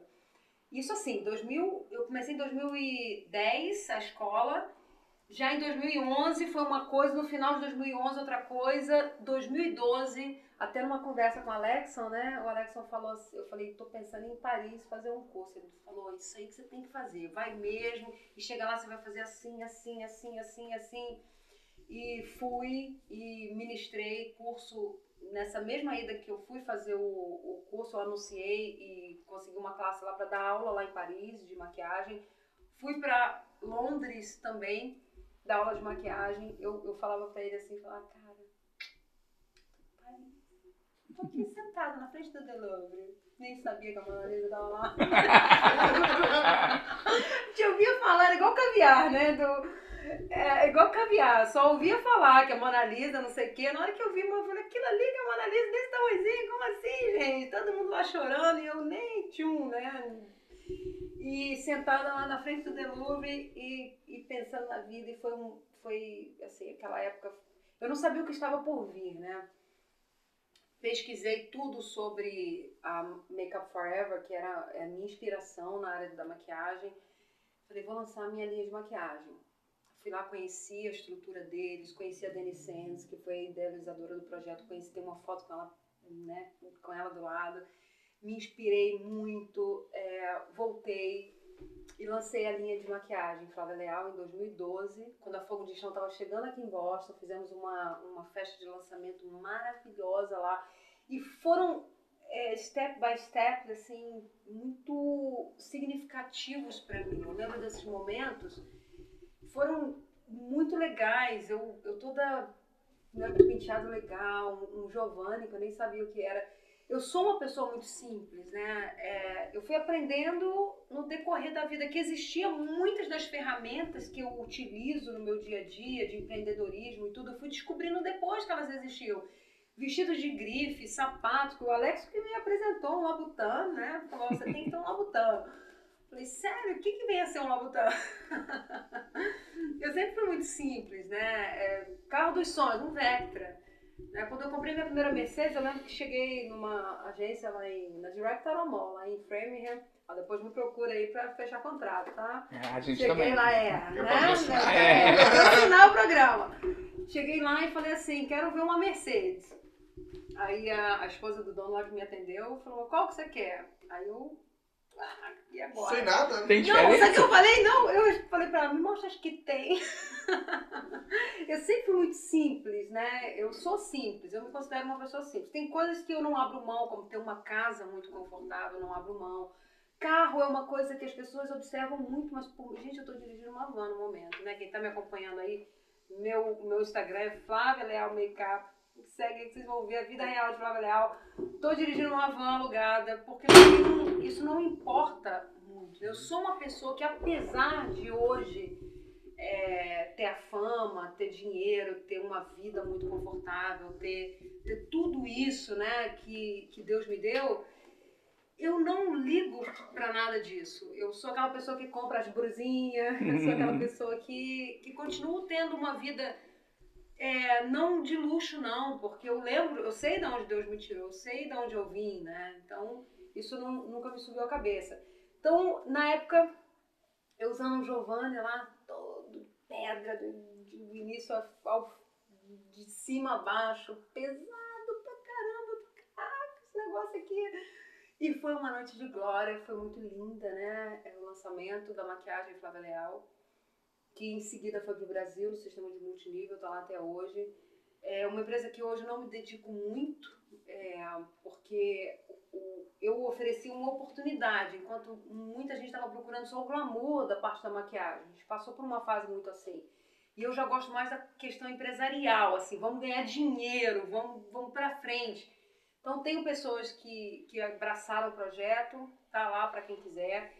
E depois veio a escola de Everett. Falei, vamos ter que abrir uma escola de cabeleireiro agora, porque todo mundo estava querendo.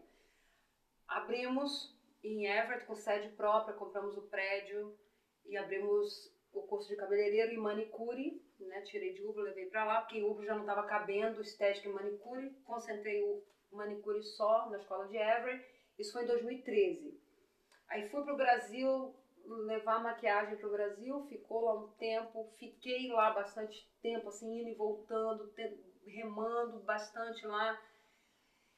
E aí as, as escolas aqui foram crescendo, tomando uma proporção gigantesca. Eu falei, vamos franquear, né? Porque pessoas estavam querendo já é, que eu abrisse, ah, abre não sei aonde, abre não sei aonde. Eu falei, não dá pra abrir todo lugar. Então vamos franquear e vamos lançar isso aí. Lancei a franquia no Brasil, lancei a franquia aqui. É, ano passado nós é, chegamos em Orlando, né, já tem uma escola estruturada e lá oferece o curso de micropigmentação, que era o único curso que a gente não oferecia nas escolas de Massachusetts. Lá então agora está completo, nós oferecemos também o curso de micropigmentação.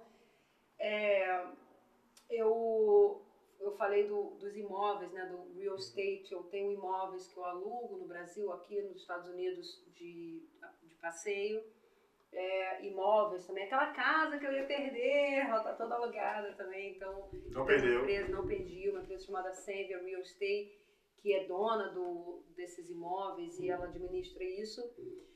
É, surgiu ano retrasado a oportunidade de abrir uma confecção. Um cliente apareceu e falou: Você dá conta de fazer 6 mil peças? Falei, se me der duas semanas, eu vou atrás de descobrir como é que faz. Tem aquela coisa de se aparecer uma oportunidade, você pega e depois você aprende. Então eu sou assim, né? Hoje eu recebo muitas propostas de muita gente. Então acaba. É, dinheiro chama dinheiro. Movimento chama movimento. É, movimento gera energia. Uhum. Então você está desempregado em casa, chorando, sai do sofá, vai pra rua, trabalha de graça. Quanto trabalho eu fiz de graça, quanta maquiagem eu fiz de graça. Lembra da época do Café Belô, do, da garota Belô, a gente uhum. trabalhava ali pra caramba. Alexson começando também na fotografia. Quantas fotos você fez de graça? Muitas. Né? Muitas. A gente saía, fotografava modelo, passava o dia inteiro. Eu fazendo maquiagem. Eu fiz tanta maquiagem de graça na vida que foi a minha faculdade, né? A gente aprende muito e a gente se aproxima das pessoas, a gente faz muito network. Uma diferença que eu vejo muito nas pessoas que não vencem, tá? Das que vencem. As que não vencem, tudo é dinheiro, né? As que vencem é objetivo de vida. Você não pode querer. É... Primeiro você tem que encontrar. O conselho, tá? A gente tem que planejar isso aqui. Primeiro você precisa descobrir o que te faz feliz. Isso é frase feita, tem aí, se pesquisar, tem, tem autor essa frase aí, mas é exatamente por aí. Descobre o que te faz feliz. O que, que você faria de graça? Né? Descobre, descobre, pensa aí. Você faria de graça. Aí coloca um preço. Porque aí você vai viver uma vida gostosa. Eu trabalho pra caramba. Né? Durmo poucas horas, trabalho muito, mas o meu trabalho é tão gostoso que, poxa, eu tô aqui, tô trabalhando.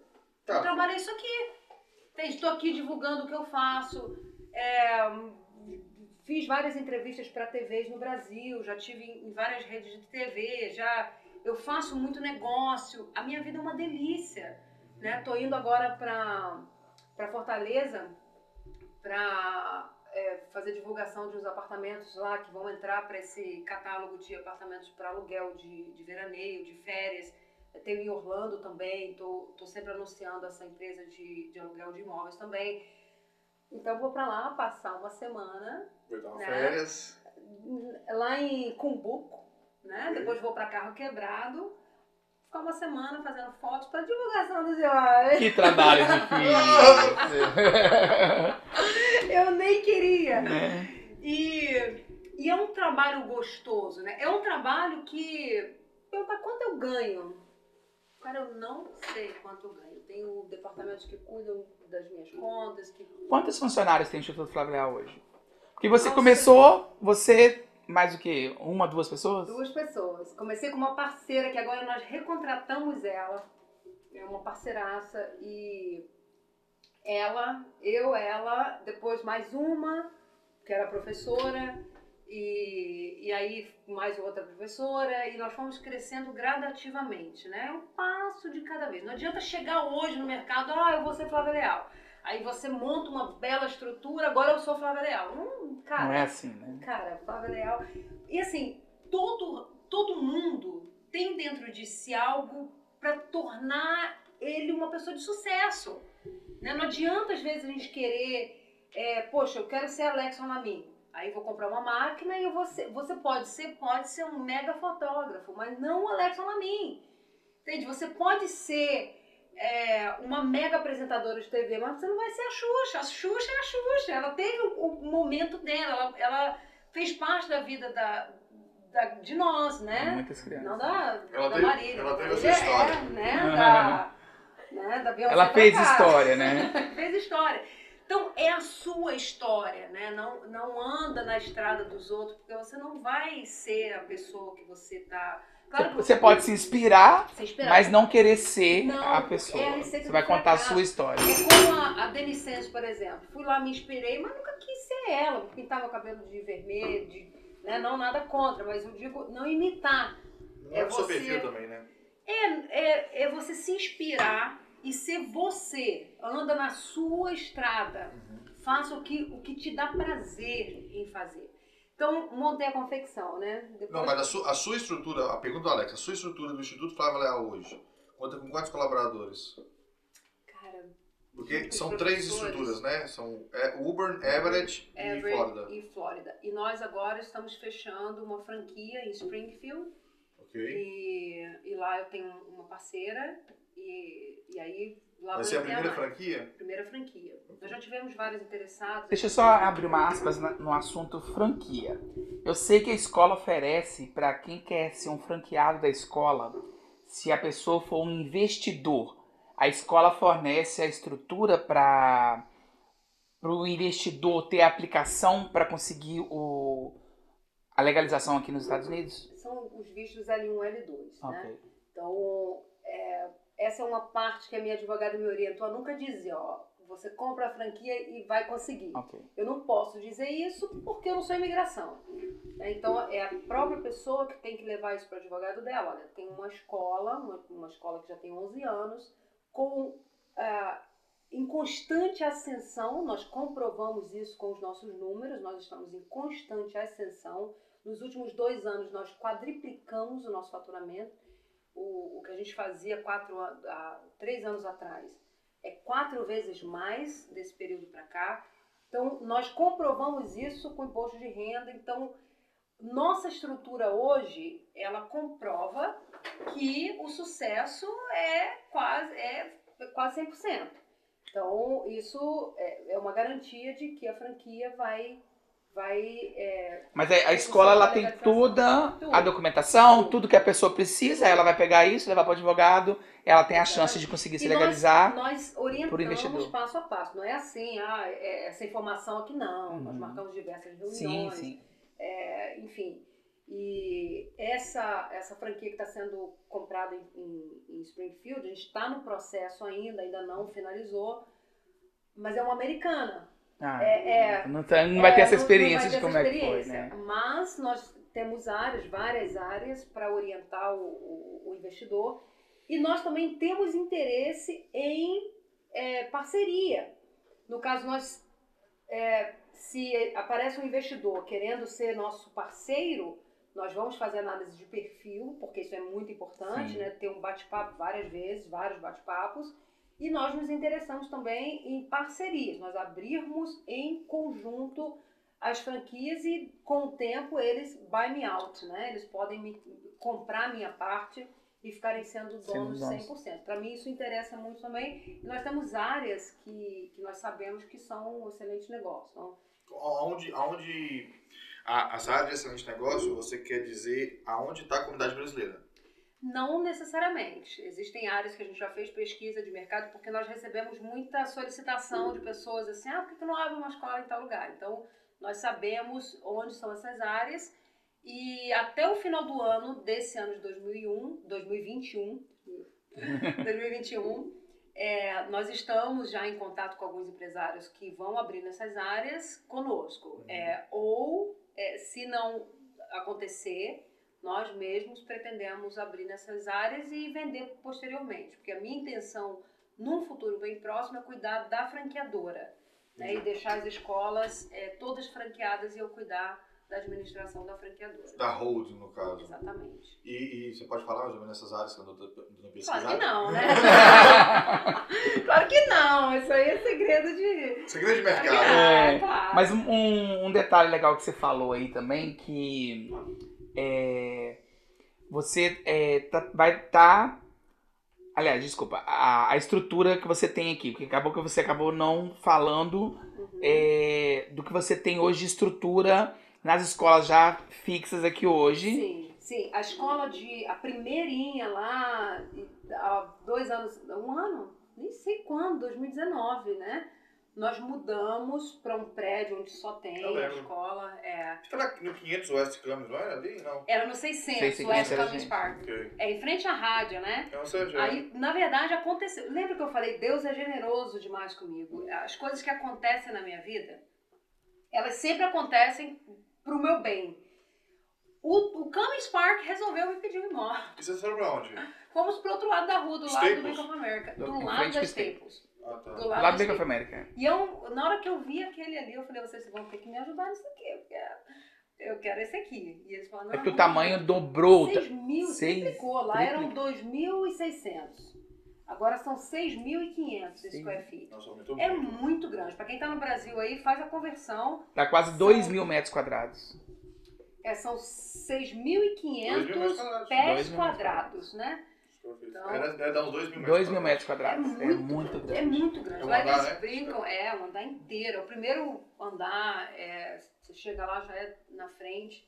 E lá é o nosso centro de treinamento. Então lá nós temos várias salas de estética, várias salas de cabeleireiro, barbeiro. Nós temos manicure, barbeiro, estético, cabeleireiro no mesmo local. E Everett acabou ficando pequeno também. Né? Nós tínhamos um andar só e muitos anos atrás, ali já era uma escola quando eu comprei, fazia 53 anos que já era a escola em 2013, né? Então já tem muito mais agora, nós compramos em 2013. E aí embaixo tinha sido parte da escola, tinha sala de aula e eu sabia disso, mas estava bem feio lá. Eu comecei uma reforma e agora a gente está com duas salas completamente equipadas, estamos terminando a ampliação lá, a gente está nesse período agora de, de finalização, né, de finish da sala, das salas de aula e com televisores de 75 polegadas, é, projetor, sistema de para uma sala não ouvir da outra.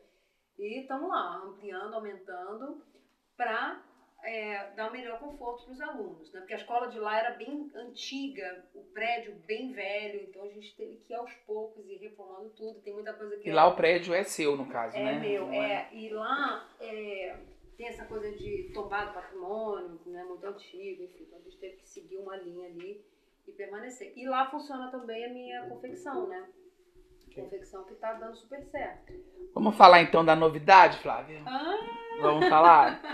Bom, a Flávia explicou aqui então, só dar uma resumida para você que está aí assistindo ou nos ouvindo. é, das estruturas das escolas, dos cursos que a escola oferece, né? Das filiais que ela tem aqui no estado de Massachusetts, também na Flórida, lá em Orlando agora. É, o brasileiro, porque eu sei que a escola, além de ter brasileiros, também eu sei que tem alunos hispanos, tem alunos americanos, porque a escola não é só para brasileiro. Sim. Eu sei que o grande foco é o brasileiro, né? Porque tem professores que falam inglês e português, Uhum. mas também tem outras. é, Nós temos um sistema de tradução. É, é um aparelho que, que tem ali mais de 60 idiomas e é tradução simultânea. O próprio aparelho não tem um tradutor, né? O próprio aparelho, ele é um aparelho de ultimíssima geração e nós disponibilizamos esse aparelho quando o aluno não fala a língua do professor. Ah, ok. Então, é, é simultâneo. O professor está falando e ele está traduzindo ao mesmo tempo, simultaneamente, na língua do aluno. Do aluno. Então nós temos esse, esse recurso também. Além, se for português, espanhol ou inglês, os nossos professores né, falam portunhol, todos eles. Alguns falam espanhol melhor. E inglês português. Mas nós temos alunos, como você falou. Tem, De qualquer russo, idioma, isso. né? Tivemos aluna russa, maravilhosa, né? É, vietnamês, que fazem curso de manicure, várias, várias nacionalidades. Ok. Então, aí o que acontece? Hoje, a escola é, oferece todos esses cursos, mas aí o que, a- o que você vai contar agora é essa novidade que aconteceu agora há pouco tempo aqui com a escola, que a escola tomou um novo rumo agora, que é o que você vai falar.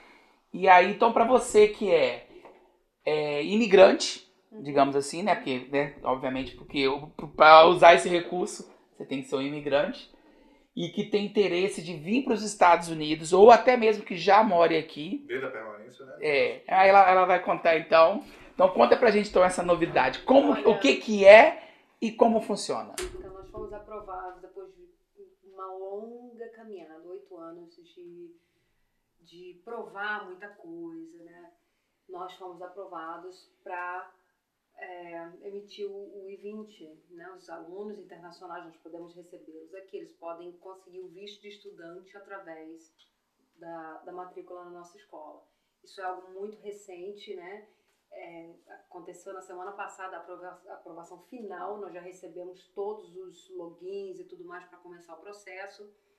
E estamos em fase de implementação disso, porque eu não esperava que isso fosse acontecer em anos de pandemia, né? A imigração está parada, enfim, não esperava. Então isso chegou para gente como um presente, né? Um presente de Deus muito, muito maravilhoso. E nós estamos nos estruturando, já temos, no dia que a gente fez a live, há dois dias atrás, já acordamos de manhã com mais de 100 e-mails de pessoas que estão querendo se inscrever. Então, uma pessoa é, faz a- o contato com a gente, pega as informações da escola, vai lá no consulado da região dela, consegue o visto de estudante e vem com o visto de estudante. Ou a pessoa que já está aqui, que já tem visto de estudante, está fazendo às vezes um curso de inglês, não aguenta mais às vezes. Tem gente que se matricula só porque quer ficar aqui e fica, se manter na se permanência, né? manter é, com, no status, né? É. Então ela pode agora se matricular e fazer um curso profissionalizante, né? Tirar uma licença profissional no final do curso dela. Então nós temos cursos longos de cabeleireiro, de barbeiro. Barbeiro está super em alta, Sim. super em alta. No Brasil, tive no Brasil há pouco tempo, as barbearias têm decoração, é, retrofit, né? Tem cada coisa linda. Bar. É bar, Bah, né? é É. lá. Então aqui, é, esses businesses novos do Brasil, né, eles estão chegando aqui.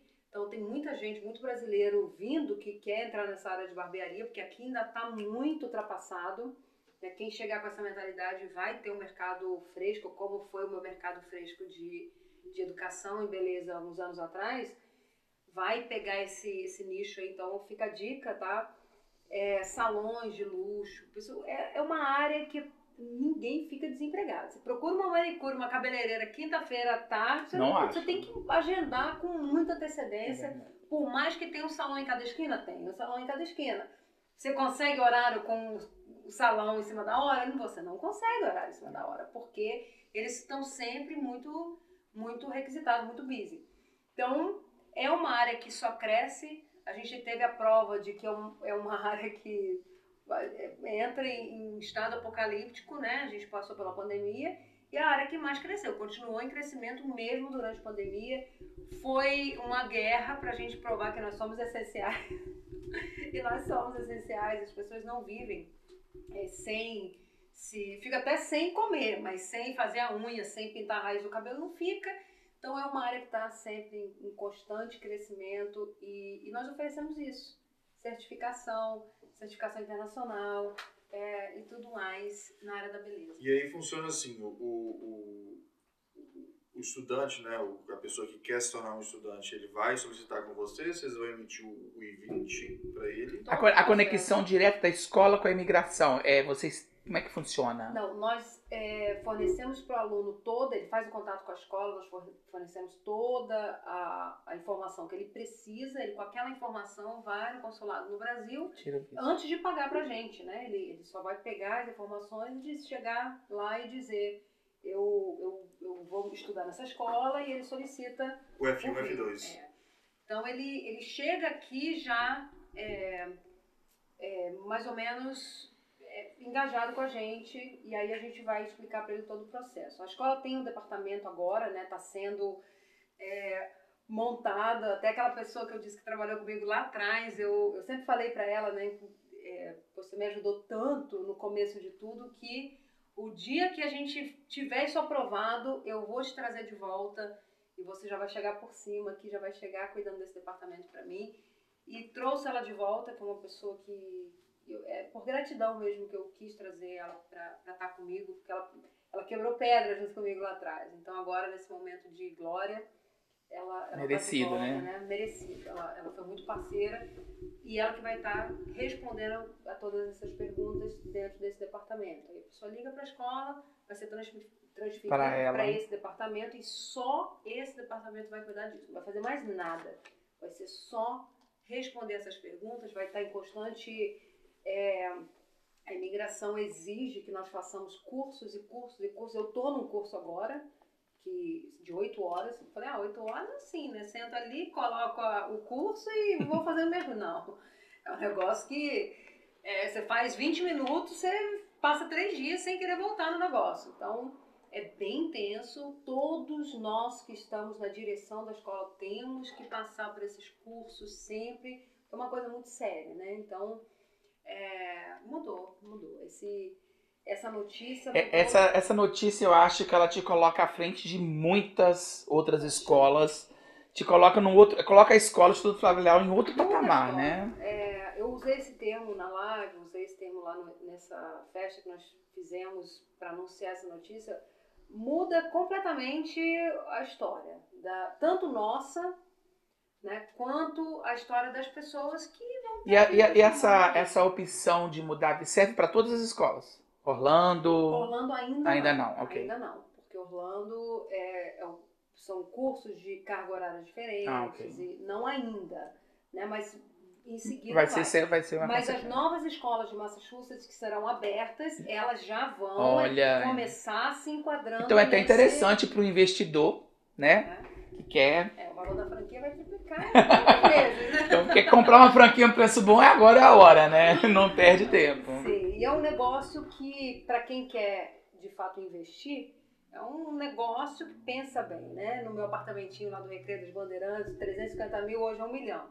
Pensa um negócio que está começando né, agora, pensa na quantidade de imigrantes, de alunos, de matrículas que teremos. Então, o momento de montar é esse. É porque eu acho interessante, né, igual a gente falou no momento da entrevista aqui, que a cabeça das pessoas que vêm para cá hoje. E, e, eu sei que muitas das pessoas que chegam nos Estados Unidos hoje não querem viver aqui ilegalmente, né? Então eu acho que se você está chegando aqui hoje e tem a oportunidade de mudar o seu status, porque é, infelizmente hoje a gente não tem uma lei para que muitas pessoas se encaixem ainda, né? Uhum. Mas se você chega, tá numa permanência, você vai para uma escola, consegue mudar o seu status e, e, per e, permanecer no status legal, é uma maravilha. Aprende a profissão. Então, Além de aprender uma profissão, né? Quando eu cheguei, lembra que eu falei para vocês, é, o conselho das pessoas era não mexe com nada disso, não. Exato. Hoje é completamente diferente. Hoje as pessoas vêm com visto de estudante, é, estudam. No momento que elas podem aplicar para o documento delas, elas aplicam elas ficam sem comer, mas elas pagam pela legalização delas. Isso é smart, isso é inteligentíssimo, né? É, você está batalhando, você está correndo atrás. Porque aqui a gente tem saúde, educação e segurança. É, que, que você né? A gente vê, infelizmente, muita coisa que acontece no Brasil, a gente entende porque tanta gente se interessa em vir para cá, mesmo que o padrão de vida delas caia. Né? Tem gente que sai de grandes prédios com condomínio, maravilha, tem tudo lá dentro do prédio, aquela vida maravilhosa, cheia de funcionários ao redor deles o tempo inteiro, e vem para cá, às vezes mora num apartamento simples, tem um carro simples, que simples aqui, um, um Corolla. É. Aqui no Brasil é um carro de, de, de rico, luxo, né? É. Aqui é um carro simples. Então, chegam aqui, têm uma vida mais simples, não tem tantos funcionários, mas eles têm saúde, educação e segurança. Os filhos vão para uma escola pública que tem qualidade, eles têm saúde, eles têm segurança. Então, a mentalidade é, é, é diferente. A pessoa não vem hoje para cá, para os Estados Unidos, como nós viemos. Né? Nós viemos. Eu vejo que a pessoa ela, ela vem, ela vem para os Estados Unidos hoje com a, com a ideia de criar raiz. Isso. Há 10, 15 ou talvez 20 anos atrás, a pessoa vinha com a, com a mentalidade de obter recursos Isso. de forma rápida Isso o mais rápido possível e de alguma forma retornar ao Brasil com aquele recurso. Isso. Então eu conheço muita gente que, que de, do antigo, né, de 60, 70 anos de idade, que fala assim: ah, você foi para os Estados Unidos, você comprou quantos apartamentos já? É. Já mandou quantos é. dólares pro Brasil já? Assim, não, gente, hoje em dia o povo que vem, essa nova geração que vem, principalmente a geração dos anos 2000 para cá, ela vem para criar raízes, uhum. ela não vem para voltar. Uhum. Ela vem para criar raízes, melhorar a sua condição de vida e que sua geração para frente, ou seja, seus filhos, seus netos, tem a oportunidade que você não teve quando você era criança. Exatamente. É verdade. Então eu vejo muito essa diferença. E, e eu, eu, eu, o imigrante tendo a oportunidade de vir com visto de estudante, aprender uma profissão, trabalho com essa profissão, tem licença, né? Ele tem uma licença para trabalhar. Sim, sim. E aí ele vai é, criando suas raízes e se. Ele vem para ficar, né? Ele vem porque ele. ele que é uma mudança de vida, né? Que é uma mudança, mudança de vida também. De vida. É. Pela, a, principalmente por essas três razões saúde, educação e segurança. Coisas que, infelizmente, em muitas áreas do Brasil é, é muito complicado conseguir ou é muito caro pagar para ter. Né? Ok, a gente vai indo já para uma reta final aqui do nosso bate-papo e eu queria te fazer uma pergunta. De, de tudo que você falou aqui agora, a Flávia Leal, quando chegou, que tinha sonho de ter um Vectra e um apartamento no Recreio dos Bandeirantes. A Flávia Leal hoje, essa empresária de sucesso, Casada. Casada. E com tantas coisas, tantos investimentos, hoje, o que, que você pretende? Qual que é o seu sonho para o futuro hoje? Uma chácara, plantar minha, minha manga, meu abacate, ficar de lá administrando as empresas. Não penso em parar nunca.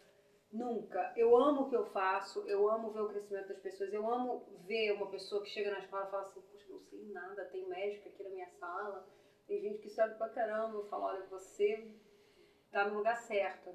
E ver depois essa pessoa se destacando lá na frente. Mas como eu falei, eu gosto das coisas simples, eu gosto muito dessa coisa de natureza, de ter minha horta, de, de ter a minha família, de cozinhar para minha família, de estar com a minha família. É, que é, para mim é o maior sucesso, né? Você ser feliz as pessoas perguntam assim: você deita e dorme? Eu falo, igual o rei Davi. em paz me deito e logo pego no sono. Então hoje tenho um, uma estrutura muito grande, mas eu, eu sei de onde eu vim, né? Isso eu, é importante. Eu sei de onde eu saí. Então nada disso me deslumbra, nada disso me. Nada disso faz brilhar os meus olhos. Eu, o que faz brilhar os meus olhos é verdadeiramente essa transformação que eu vejo na vida das pessoas eu consegui realizar o meu maior sonho, que era mudar o mundo. O mundo dessas pessoas que vêm e passam pela minha vida. Quantas alunas já se formaram na escola? Você tem uma ideia? Não tenho ideia. Não tenho ideia. Mais de 10 mil. Ah. É, hoje nós tivemos, agora, há um mês e pouco, uma turma que chegou em 27 alunos, nós tivemos que parar e aí fizemos lista de espera, abrimos uma outra turma e ficou uma turma de 20 pessoas é, só dessa lista de espera. Né? E, e as turmas antes eram em torno de oito pessoas, 12 é o número que o Estado pensa, ele faz a conta de 12 em 12. Então tem crescido muito, a procura tem aumentado muito. As pessoas já chegam no Brasil, elas fazem. Você tem ideia? Eu estou com alunos é, que estão vindo para cá ainda, eles já começam o curso à distância e, e chegam aqui, dão continuidade. E, e, a procura tem sido muito grande. As pessoas vêm no Brasil já com contato da gente feito. A gente tem um chat no nosso site, que é flavialeal.com, flavialealbeautyschool.com. É, lá já tem um chatzinho, a pessoa entra no site, já começa a conversar com a gente por ali, já pega as informações. Eu, muita gente está vindo por ali, é, já faz o contato e já chega aqui com o norte. Né? Ela já vem é, sabendo o que elas irão fazer. Isso é muito diferente de um tempo atrás. As pessoas, é, a gente tinha que catar as pessoas pelo braço e trazer para a escola. Né? E agora com essa opção da mudança de visto, ah, isso vai. Ah, você pensa em ampliar as escolas, porque você para e pensa, se as salas de aula hoje já estão cheias, imagina é, ali daqui para frente. A intenção é de subir o prédio, né? Eu já estou com, essa, com esse projeto há um tempo, seriam salas, é, seriam apartamentos residenciais. Eu, é, ali é uma área muito próxima ao cassino que abriu, então a, a região valorizou absurdamente. Como eu falei, novamente, até é engraçado, mas Deus é muito. Eu comprei o prédio e abri o cassino do lado. Né? É, tudo naquela região valorizou muito, tudo, né? Tudo, tudo. De dois, em dois anos, foi quando eu comprei, em seguida começaram a anunciar o, o cassino, né? E a pessoa que me vendeu tentou desfazer o negócio, mas já estava muito já tinha sido concretizado praticamente. Então, é, valorizou absurdamente. Então, eu fiz um projeto e a intenção ali era subir, fazer 25 apartamentos para cima, com rooftop lá, que é onde eu iria morar. E tinha aquele sonho do helicóptero, né? Já ia fazer com o heliporto lá, que eu levei o Alexa para fazer um curso de helicóptero comigo. Nós temos esse vídeo, vou até publicar para vocês. Não. Nós fomos, Alexa, ai meu Deus do céu! Achei que ia morrer naquele dia. Né? Relaxa que eu vou comprar um para mim e vou te levar. e foi até numa época que eu estava numa situação bem difícil. Eu falei assim, ah, vou lá me sentir rico um pouco para minha cabeça mudar de, de direção. E, e aí o, a intenção era essa, mas agora com essa notícia eu vou ampliar as salas de aula. Até a confecção vai sair dali, né? Tô levando para para Flórida, porque ali eu vou precisar de bastante todo espaço. espaço. Como é né? meu prédio, então é mais fácil a ampliação do que o de, o de Uva, vai continuar sendo nosso centro de treinamento. É muito espaçoso, 6.500, dá pra É. gente ter é, muitas classes simultâneas. E mesmo durante a pandemia, nós podíamos manter classes bem grandes, porque os 40% de capacidade Era podia- muito era muito tamanho da sua escola. né? pelo tamanho da escola. Então, nós temos vários turnos, nós temos várias opções para quem não, não tem tempo, precisa trabalhar. E vai ser mantido o centro de treinamento ali, das franquias, inclusive. A escola vai continuar funcionando ali. Em Everett, o plano é ampliar. E as outras escolas que vão acontecer em outros estados também estão a caminho. Alguma coisa, Felipe, que você esqueceu aí? Você não falou do loft do salão. Ah, o Loft, o Loft é um queridinho. Surgiu essa oportunidade, comprei de um, de um parceiro aí, uma pessoa que Tem muito tempo? batalhou. Foi em 2019. Eu tava, eu tava, cara, montando a escola nova, porque o Camus Park me pediu a, a- o imóvel antigo. Então eu tava naquele processo de mudar para o outro, surge esse parceiro que montou assim, uma- eu amava o salão dele, super Fica caprichoso. onde? Fica em Medford, ali na Misk Avenue, onde era o King Salon, agora é o Loft Salon. Comprei em 2019 também. Veio a pandemia em seguida, mas nunca a gente ele Continuou. continuou, né? Teve só aquela parada obrigatória, mas assim que foi possível voltar, nós voltamos com a força total e tá lá bem é, bacana agora e, e tá lá, tá, Tá tá bem legal, tá indo. É um é um business diferente para mim. Então eu tenho lá eu alugo os espaços e as pessoas é, têm o próprio business dela, delas ali dentro, como se fosse um, um mall, um shopping. É, eu não cuido da administração direta dele, não. É como se fosse um shopping mesmo, cada um tem o seu booth, cada um tem o seu espaço. E Cada um, cada, cada, cada é, colaborador independente. Sim, sim, sim. E é isso, e tem. Eu reencontrei um- o, o primeiro namorado lá de infância, né? Quando eu morava lá naquele puxadinho da varanda que eu fiz o quartinho pra mim, lá do meu quartinho, eu via o puxadinho da casa dele, que estavam fazendo puxadinhos pra cima. E aí terminei o namoro. Eu falei, se eu continuar esse namoro, eu vou acabar fazendo um puxadinho pra cima. Eu tinha um medo de ficar naquele lugar, gente. Eu tinha um medo tão grande de ficar pobre. Eu tinha um medo de fazer um puxadinho ali, casar com alguém dali e ficar ali. Eu tinha um desespero. Eu falei, olha, a gente vai ter que terminar porque você sim. Você não tem. Não é nem o fato de, de ser. Pobre. De estar pobre, né? Porque ninguém é pobre. É. De estar pobre. Você- eu costumo dizer que a gente nasce com um milhão na conta. Você nasceu, você tem lá um milhão de dólares na sua conta. Alguém pegou o meu. Pegaram o meu milhão na minha Você só conta. tem que encontrar a senha pra sacar. Ah. Hora você acha a senha, você vai lá e Escutou, né, Felipe? Vamos correr atrás dessa senha. Será que o Google me fala essa senha? Um, dois, três, quatro. E aí eu falei pra ele, olha, você não tem visão, cara, você não tem um carro, você ele tinha 19, eu tinha 15. Eu falei, se eu continuar namorando com você, a gente vai casar e, e vai fazer um puxadinho pra cima e eu, caraca, assim, e aí? E aí, há um tempo atrás, nessas minhas idas ao Brasil, nós tínhamos amigos de infância, né, em comum, Uhum. Inclusive, minha melhor amiga casou com o irmão dele, então eu tive com ela e ela falou: Cara, fulano tá rico, hein? tá bem e tal. Ele, assim, depois que vocês terminaram, ele deu uma guinada. Eu falei: Hum, então valeu a pena ter dado um puxão de orelha. E ele é, cresceu bastante no ramo dele, né, que é de alumínio vidro, e, e aí fechou a empresa porque o Rio de Janeiro faliu também. Ele também teve um momento dele de falência, né, de, de passar pela dificuldade lá depois das Olimpíadas. Ele construiu, olha que coincidência, né? Ele construiu vários imóveis no Recreio dos Bandeirantes. E eu nem sabia de nada disso, porque eu sou muito focada. Eu, eu sou muito focada e muito desligada para as coisas que me distraem.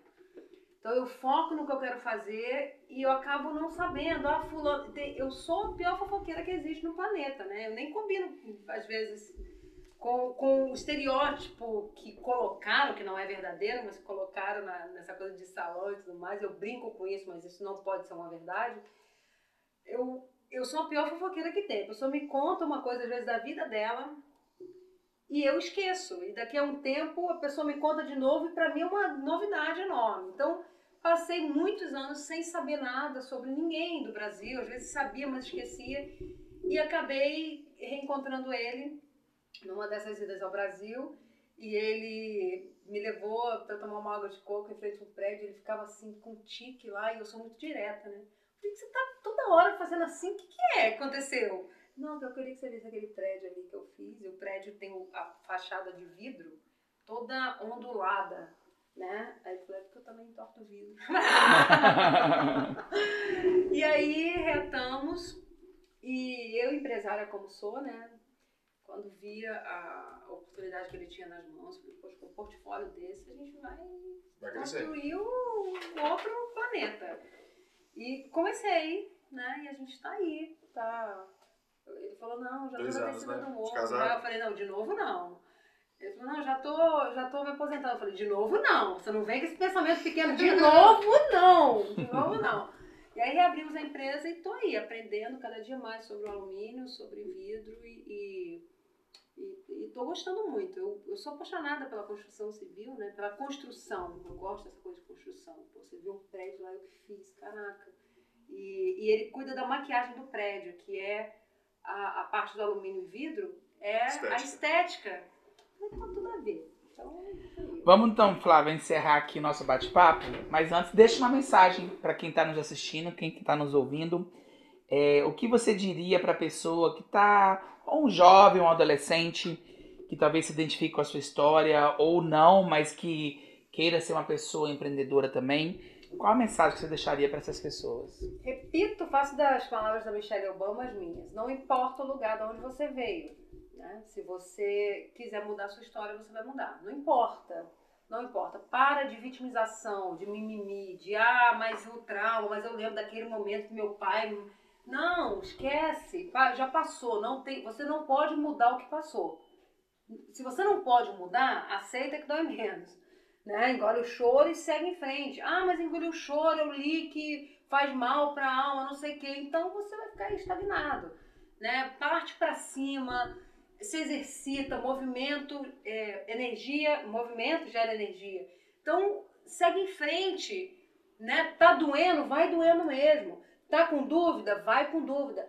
Tá, tá difícil, vai difícil. Ninguém acredita em você? Né? Vai assim mesmo. Lá na frente você vai encontrar respostas. Ah, mas por que, que eu nasci para sofrer? Eu já me perguntei isso várias vezes. Por que, que eu nasci para sofrer, caraca? É... Pô, é assim? Pra que, que eu nasci? Hoje eu sei para que, que eu nasci e eu sei para que, que eu passei tudo isso. Às vezes é para você que está ouvindo aí. Né? A gente está lançando um livro agora e é um livro contando a história de várias pessoas, várias Flávias Leais que estavam por aí anônimas, né? E, e é isso aí, vai em frente, vai, vai doendo, vai todo machucado, mas vai. E se a pessoa quiser te entrar em contato com você, te seguir nas redes sociais, qual é a sua forma de contato? A forma de contato do salão? Então, me segue aí, porque se tem uma coisa que eu gosto de fazer interagir com os meus seguidores. Eu tô sempre nas redes sociais, sempre no Instagram.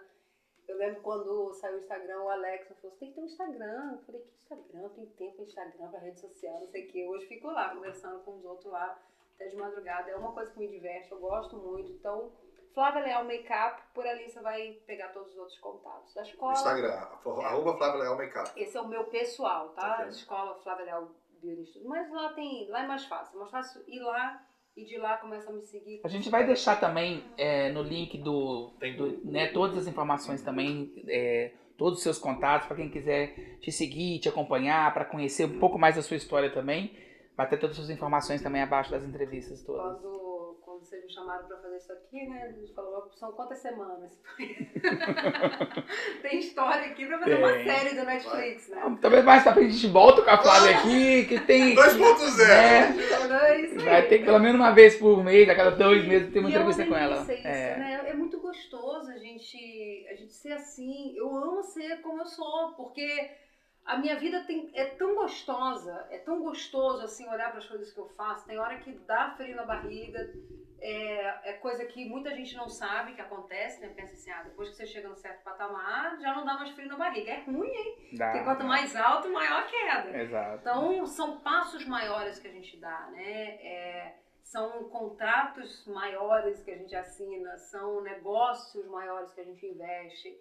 É tudo numa proporção muito maior. Então, é, é uma delícia ser quem eu sou, ser a gente nem contou que o Flávio Leal foi ideia do Alex Maminho é, atrás. Você vai ficar para um outro vai dia. Pro, pro 2.1. Nós vamos sentar é? junto a dar entrevista junto. Aí vocês vão ver o que é uma entrevista engraçada. Stand-up comedy. né? Gente, Flávia, obrigado por ter aceitado o nosso convite, tá? É, obrigado por ter disponibilizado o seu tempo de estar aqui com a gente hoje. De ter contado uma parte da sua história aqui pra gente, que realmente eu espero que essa entrevista ela inspire muitas pessoas, tá? E queria muito te agradecer, Felipe. Não, isso aí, né? Agradecer você por ter vindo, muito obrigado por ter disponibilizado o seu tempo aqui. Ah, galera, não se esqueça de se inscrever aqui no canal do YouTube, se estiver vendo um corte no YouTube, no Spotify também tem a descrição aqui ah, no Spotify, também todas as informações na descrição desse áudio. Spotify, uh, podcast da Apple, no Google Podcast, no YouTube, Instagram, você consegue nos seguir lá nas redes sociais. Segue lá para ficar ligado que vai ter sempre uma entrevista incrível para vocês se inspirarem aí.